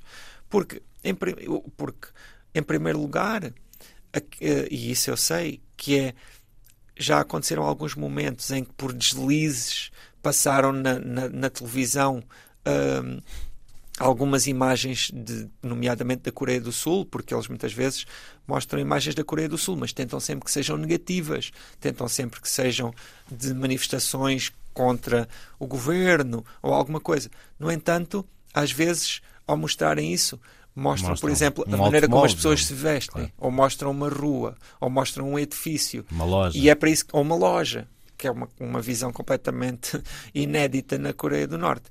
E as pessoas ah, reparam nisso, não é? Mas no que diz respeito a produtos culturais, música ou filmes, DVDs, eu tenho algumas dúvidas que eles circulem muito na medida em que ah, são muito poucas as pessoas que têm aparelhos de DVD ou de leitura de vídeo. E, e- e- e logo aí nunca chegaria à população. Depois, no que diz respeito à, música, eh, é muito curioso que para quem, e até é possível encontrar trabalhos na internet sobre isso, de análise da, da música da Coreia do Norte, e as, as pequenas alterações que, que, que têm vindo a surgir na música na Coreia do Norte têm que ver justamente com alguma, alguma música que, chegou, por, nomeadamente da Rússia ou da China, mas em momentos muito específicos e que abriu não é, novos horizontes. Porque, obviamente, que ninguém que nunca tenha ouvido falar do rock and roll vai inventar o rock and roll, não é? Quer dizer, é preciso ter algum contacto, é preciso rock and roll é fruto de uma evolução, uma evolução que não existe naquele ponto do mundo. Ahm, mas isso, pronto, é, tem que ver com uma coisa mais ampla, que é a absoluta ignorância em relação a todo o mundo exterior à Não, Coreia não do há Norte. nada, não há outro exemplo disto no mundo. É um país completamente, Completamente fechado. fechado. Não há um E um foco controle de revolta, total. não há um foco de insubmissão. Houve-se, houve-se, eh, existem alguns livros sobre isso que não são, não são, não é o caso do meu, porque o meu livro ah, também às vezes especula, é muito difícil não especular sobre a Coreia do Norte, mas quando o faço eu digo que, que, que é Que o aquilo está que eu imagino e que estou a especular, porque o livro prende-se sobretudo com esse objetivo de contar aquela experiência e não tanto de especular.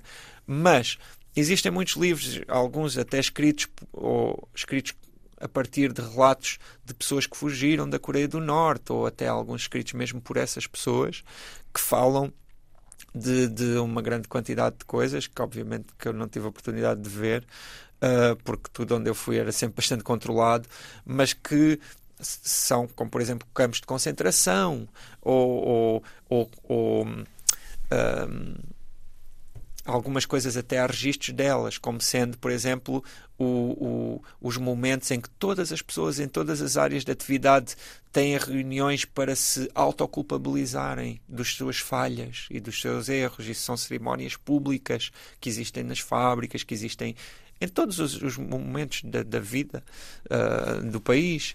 Ah, mas aquilo que se sente eh, é que, efetivamente, Hum, eu pessoalmente fiquei com a sensação de que hum, a grande maioria das pessoas ah, vive segundo aquele regime e, e o aceita. E aceita aquela informação que lhe é dada. Mas mais do que aceitar, acredita. Eles Acredita, acreditam de facto acredita. que são o país líder mais capaz, mais que justo, sim, mais que sim. rico. Porque até nisso, quer dizer. Eu acho que sim, eu acho que sim. Ah, eu acho que acreditam, acreditam nisso. Ah, e, e pronto, e muitas vezes eles eh, alimentam ah, histórias que são, não são re- reais né, em relação ao mundo fora da, da Coreia do Norte. Mas também às vezes há muitas outras coisas que eles dizem sobre nós que são efetivamente reais. E, inclusivamente, Já agora temos alguns defeitos, não é? Sim, eh, como seja, por exemplo, uma coisa que é muito. Pronto. Eles, obviamente, que as pessoas com quem eu falei também não queriam nos melindrar, não é? A dizerem coisas que eles achavam que eram negativas no Ocidente. Até porque muitas dessas, algumas dessas pessoas, e eu até falei com mais pessoas do que os guias, falei com outras pessoas que também conseguia comunicar, pessoas que falavam outras línguas que não, era, que não coreano, né? línguas europeias, e, hum, e muitas vezes eram pessoas que já tinham estado até na Europa e, e que já tinham estado fora da Coreia e que, no entanto, ah, defendiam sempre a Coreia. Mas e que- pessoas com cargos dirigentes? Sim, para já todas as pessoas que, que tenham contacto com estrangeiros são pessoas que estão claramente numa elite importante do país. Ah, aliás, uh, segundo e isso é aquilo que isso não é vá lá não é hum, reconhecido pelos próprios mas aquilo que se lê e também me parece muito evidente é que é uma sociedade muito estratificada, ao contrário não é, daquilo que seria de esperar, uma sociedade igualitária, é uma sociedade muito hierarquizada. Basta também ver que é uma sociedade com um peso militar extremo, não é? Porque... Esse, esse, peso militar que o José Luís Peixoto refere uh, como intimidante, uh, não é só a política que é, que é intimidante, é também a força militar, mais de um milhão de homens armados. Sim. Olhando para toda esta pobreza que vai descrevendo é. ao longo do seu livro, das falhas e de energia, da, da comida fora de prazo permanentemente, sim. as coisas mais, as manteigas dos hotéis estão sim, não sei sim. quantos anos fora de prazo. E, e, estávamos a viver no privilégio. Acha, porque... que, acha que eles terão mesmo armamento capaz? Não, o armamento, pronto, eu, eu vi um desfile de armamento que inclusivamente teve, pronto, que foi por essa ocasião de, de Kim Il-sung, em que eu estou convencido que desfilou ali todo o armamento da Coreia do Norte. Uh, e é claro que é muito. Talvez seja mais fácil dizer isto que vou dizer a seguir, estando aqui em Portugal, do que será estando na Coreia do Sul ou estando no Japão, que, que são claro. lugares mais próximos. Mais, com mais e, risco. Exato. Mas eu sinto que, efetivamente, a Coreia do Norte não tem todo aquele armamento que se teme e nesse, nesse mesmo desfile, por exemplo, se não estou em erro, passaram uh, aquilo que nos era dito ser seis mísseis intercontinentais que foram hum, pronto, apresentados ali pela primeira vez, que nunca tinham sido assim mostrados, mas eu, mas isto é uma, uma opinião pessoal. Confesso que acredito mais em algumas outras versões que já vi na internet de, em que se diz que uh, são apenas o exterior. Uh, são apenas esses mísseis têm prazo de validade e a China e a Rússia já não fornecem a, exato, a Coreia exato. do Norte. E a Coreia do Norte, hoje em dia, é um país completamente uh, sem aliados. É um país completamente só. E isso vai fazer definhar o regime ou não, na sua opinião? Eu não, não posso. Porque a pobreza vai ser cada posso, vez maior. Não posso garantir, nem posso ter essa consciência. Eu sinto que aquilo que poderá, uh, se calhar, uh, enfraquecer o regime é a, a, sua abertura. É à medida que se perceba o que é que acontece fora do país. Como foi acontecendo, de certa maneira, com a China. Sim, a China, a China, que acaba por sair deste livro quase como um paraíso da sim, democracia. Sim, sim, não. Na uh, sua experiência exato, pessoal. Exato. Uh, a partir de certa altura, eu só fantasiava com o momento em que eu chegasse à China. E, e acabou por ser curioso porque saí por terra uh, de comboio para uma cidade que se chama Dandong, que no, no âmbito da China é uma pequena cidade, não sei, só deve ter um milhão de habitantes ou alguma coisa assim, né? E, e, que curiosamente acabou por ser interessante porque é uma cidade que tem um turismo muito ligado à própria Coreia do Norte, em que as pessoas passam pelo rio a olhar de binóculos para a Coreia do Norte, em que vão à muralha da China olhar para a Coreia do Norte. E eu que tinha acabado de vir da Coreia do Norte estava ávido, era por uh, olhar para aquela cidade, exato, olhar para, para carros e para, para, para, aquela exuberância de coisas a acontecer. É? Bom, eu aprendi com o escritor José Luís Peixoto neste livro que não se pode dizer que a Coreia do Norte é um regime comunista e isso é algo que continua a ser dito. É, eu uh, acredito nisso. Nada disto já se enquadra dentro dos princípios Exato, do eu acredito leninismo. Eu acredito e nisso. então é o que, José Luís Peixoto? Eu não sei muito bem definir o, o, o, pronto, ideologicamente esse país, mas sinto e acredito muito nesse único, pronto, o único livro sobre a Coreia do Norte que eu aí refiro. É um livro escrito por um, um estudioso americano que vive na Coreia do Sul há, há várias décadas e que se chama Myers, em que ele uh, ele sim fez uma análise profunda da ideologia do país e, e eu, pronto, com tudo, tudo o que vi, me levou a concordar com ele, em que se trata de um país uh, nacionalista e, em muitos aspectos, xenófobo e racista. Porque o grande valor ali, e que é constantemente reafirmado, são os líderes e, e, e é o povo uh, coreano. E nesse aspecto, não é só o povo norte-coreano, é o povo de toda a Península da Coreia uh, sendo que existe até uma, um discurso de, de união entre a Coreia do Norte e a Coreia do Sul que, pronto, que é muito difundido e que é, coloca sempre a Coreia do Sul como um país que. Vítima do, não, da estratégia americana. Vítima da estratégia americana, vítima dos dirigentes que são uh, obedientes e serviçais em relação aos americanos e aos japoneses, mas. Um, mas também uh, se, se, e, e que rejeitam todas as boas intenções da Coreia do Norte, uh, que no fundo só aceita unir-se com eles se eles partilharem o mesmo regime que existe atualmente na Coreia do Norte, né?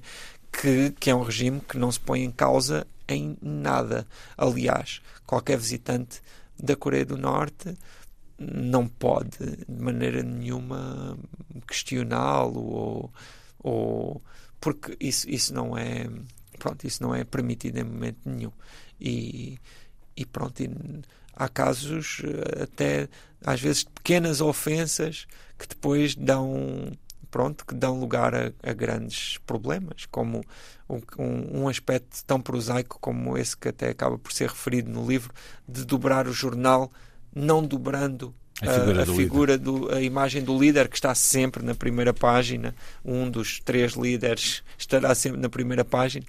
E, e no caso pronto foi-nos contado da história de de um, um, visitante no passado que pôs um desses jornais no lixo e que foi denunciado pela, pela, pela senhora que fez a limpeza ao quarto e, e que depois teve grandes problemas e teve de fazer uma longa carta de pedido de desculpas e tudo isso. Isso contribuiu para o seu sentimento de claustrofobia durante estes 15 dias, mas que foi sendo atenuado pela experiência.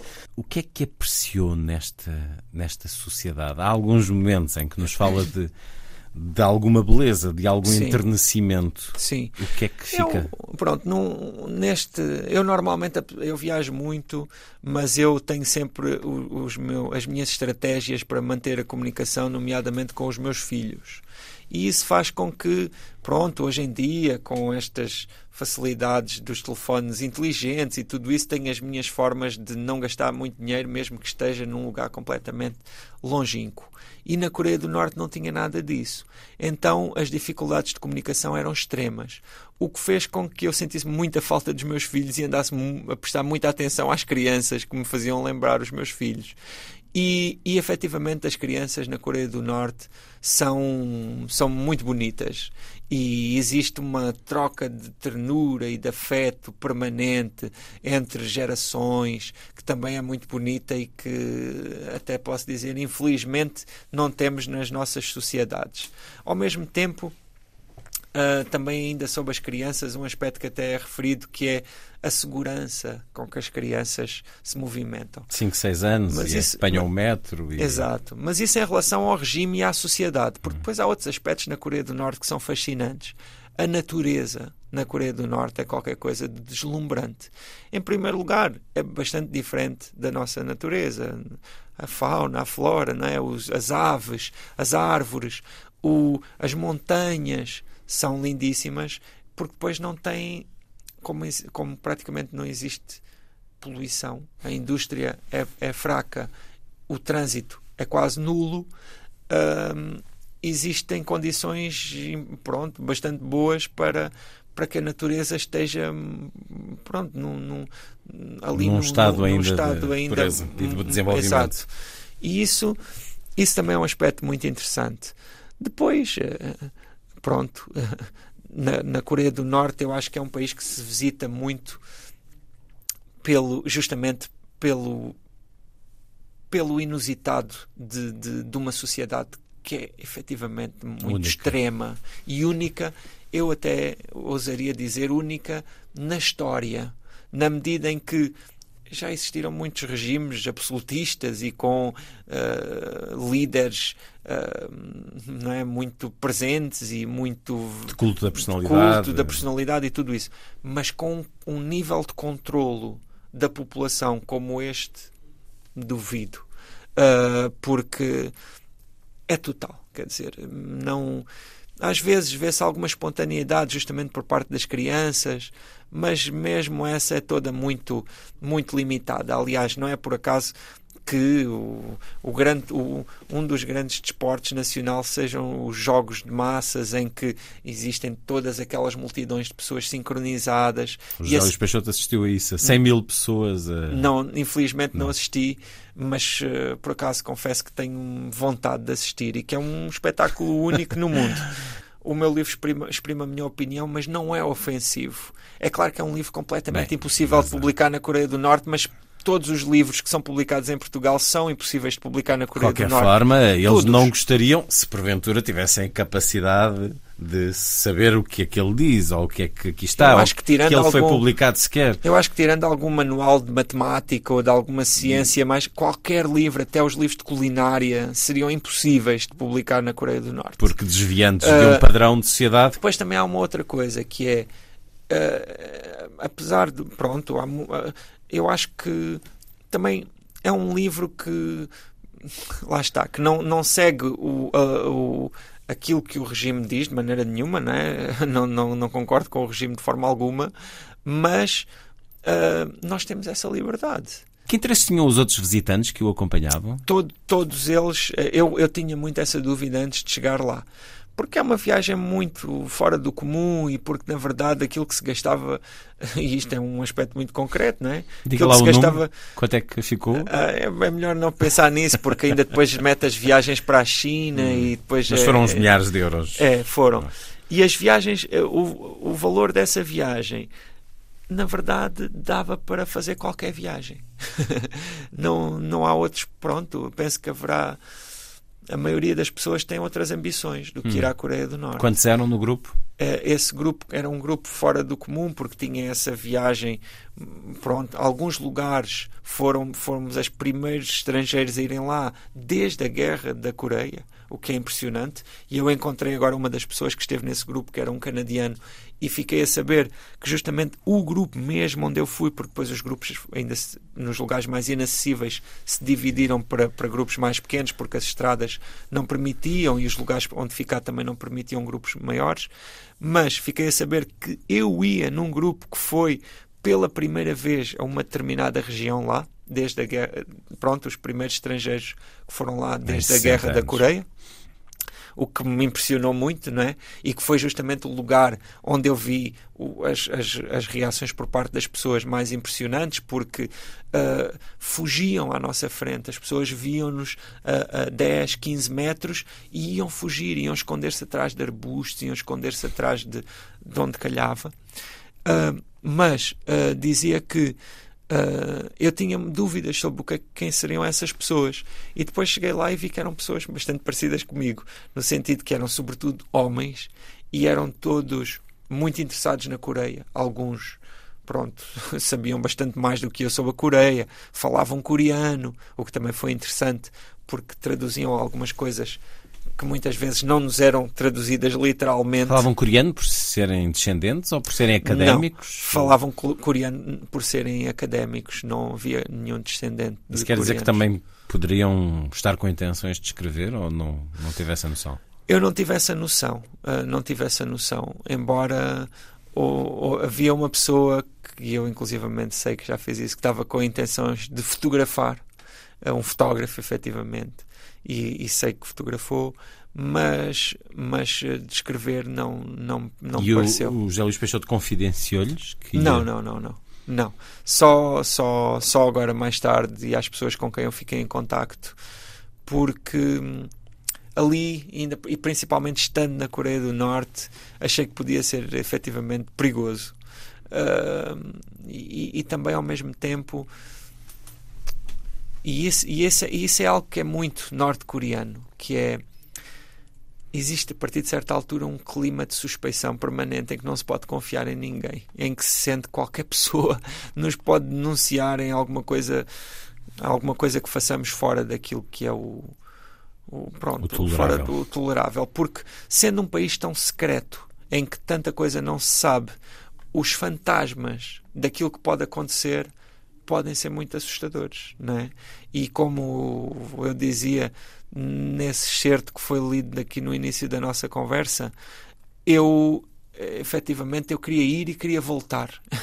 eu não queria pôr isso em causa.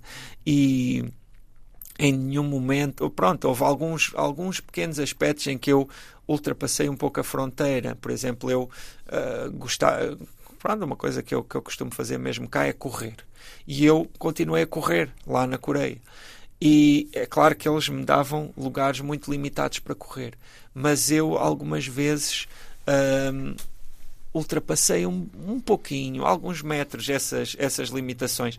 Mas a verdade é que quando se começava a, se, a ultrapassar esses metros um pouquinho, a pessoa quase que sentia que estava não é, um criminoso. a ser um criminoso.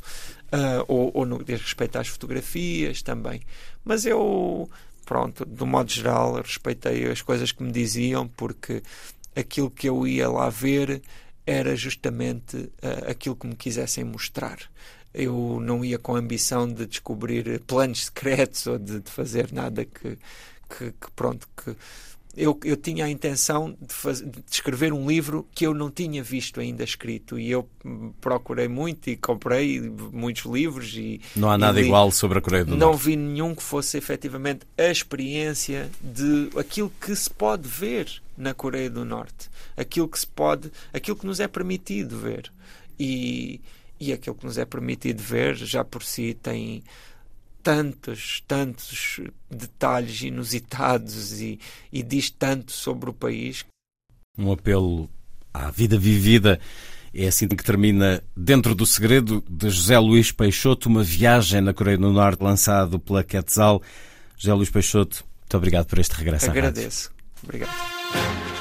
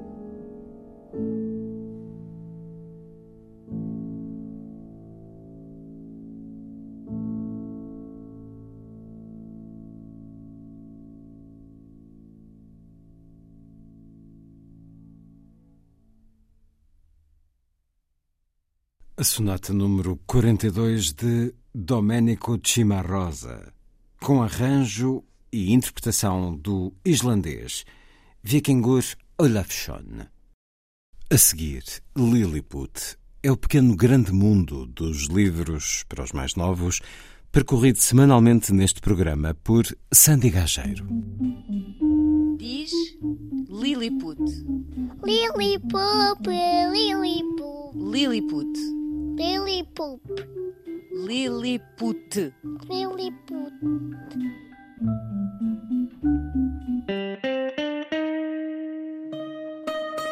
Semana de festa, a livraria O Bichinho do Conto faz 20 anos. A aventura começou na fábrica da pólvora de Barcarena, numa casinha amarela com teto de duas águas e uma porta a meio. Seguiu depois para o oeste e instalou-se bem perto da bonita vila de Óbidos. Como diz a anfitriã Mafalda Milhões, viu muitos leitores a crescer, hoje alguns já são pais. Uma grande salva de palmas para a equipa que não desiste de promover os livros para os mais novos, especialmente os autores portugueses. E para dar nota de algumas novidades da Planeta Tangerina, atenção a Desenha Tudo o que Quiseres, da Madalena Matoso, um convite a ver, fazer e pensar, também da Planeta, o duelo de Inês Viegas Oliveira. Se ainda não conhecem, devem conhecê-la. Este livro conta-nos a história de dois homens que discutem num país distante e frio, discutem há tanto tempo que já não se lembram por que razão começaram a discutir. Curiosos? Espero que sim. Antes de terminar, e porque a semana passada falámos de novelas gráficas, a Lilliput, gostamos muito do nome desta chancela, certo? Acaba de lançar os dois primeiros títulos de uma coleção de novelas gráficas para as primeiras leituras, de uma conceituada autora canadiana conhecida como Cathon. Retrata peripécias vividas pela flora e pelo bambu que se desenrolam no bosque, onde vivem com muitos animais amigos. A tradução destes livros é da responsabilidade de Anna Markle, uma fã assumida de banda desenhada e também autora. Já a seguir, em direto na Antena 2, o Metropolitan de Nova York, com Rigoletto, de Giuseppe Verdi, a apresentação em estúdio de André Cunha Leal. Foi a força das coisas. Assim, obrigado por estar com a rádio. Bom dia, bom fim de semana.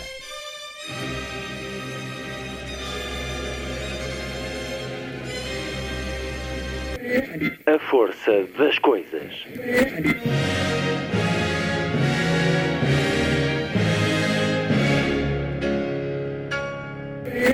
Welcome to the 109th last night of the proms.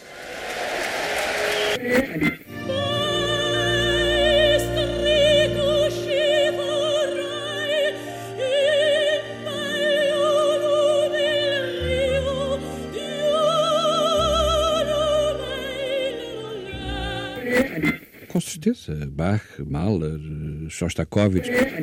Um programa de Luís Caetano. Twelve.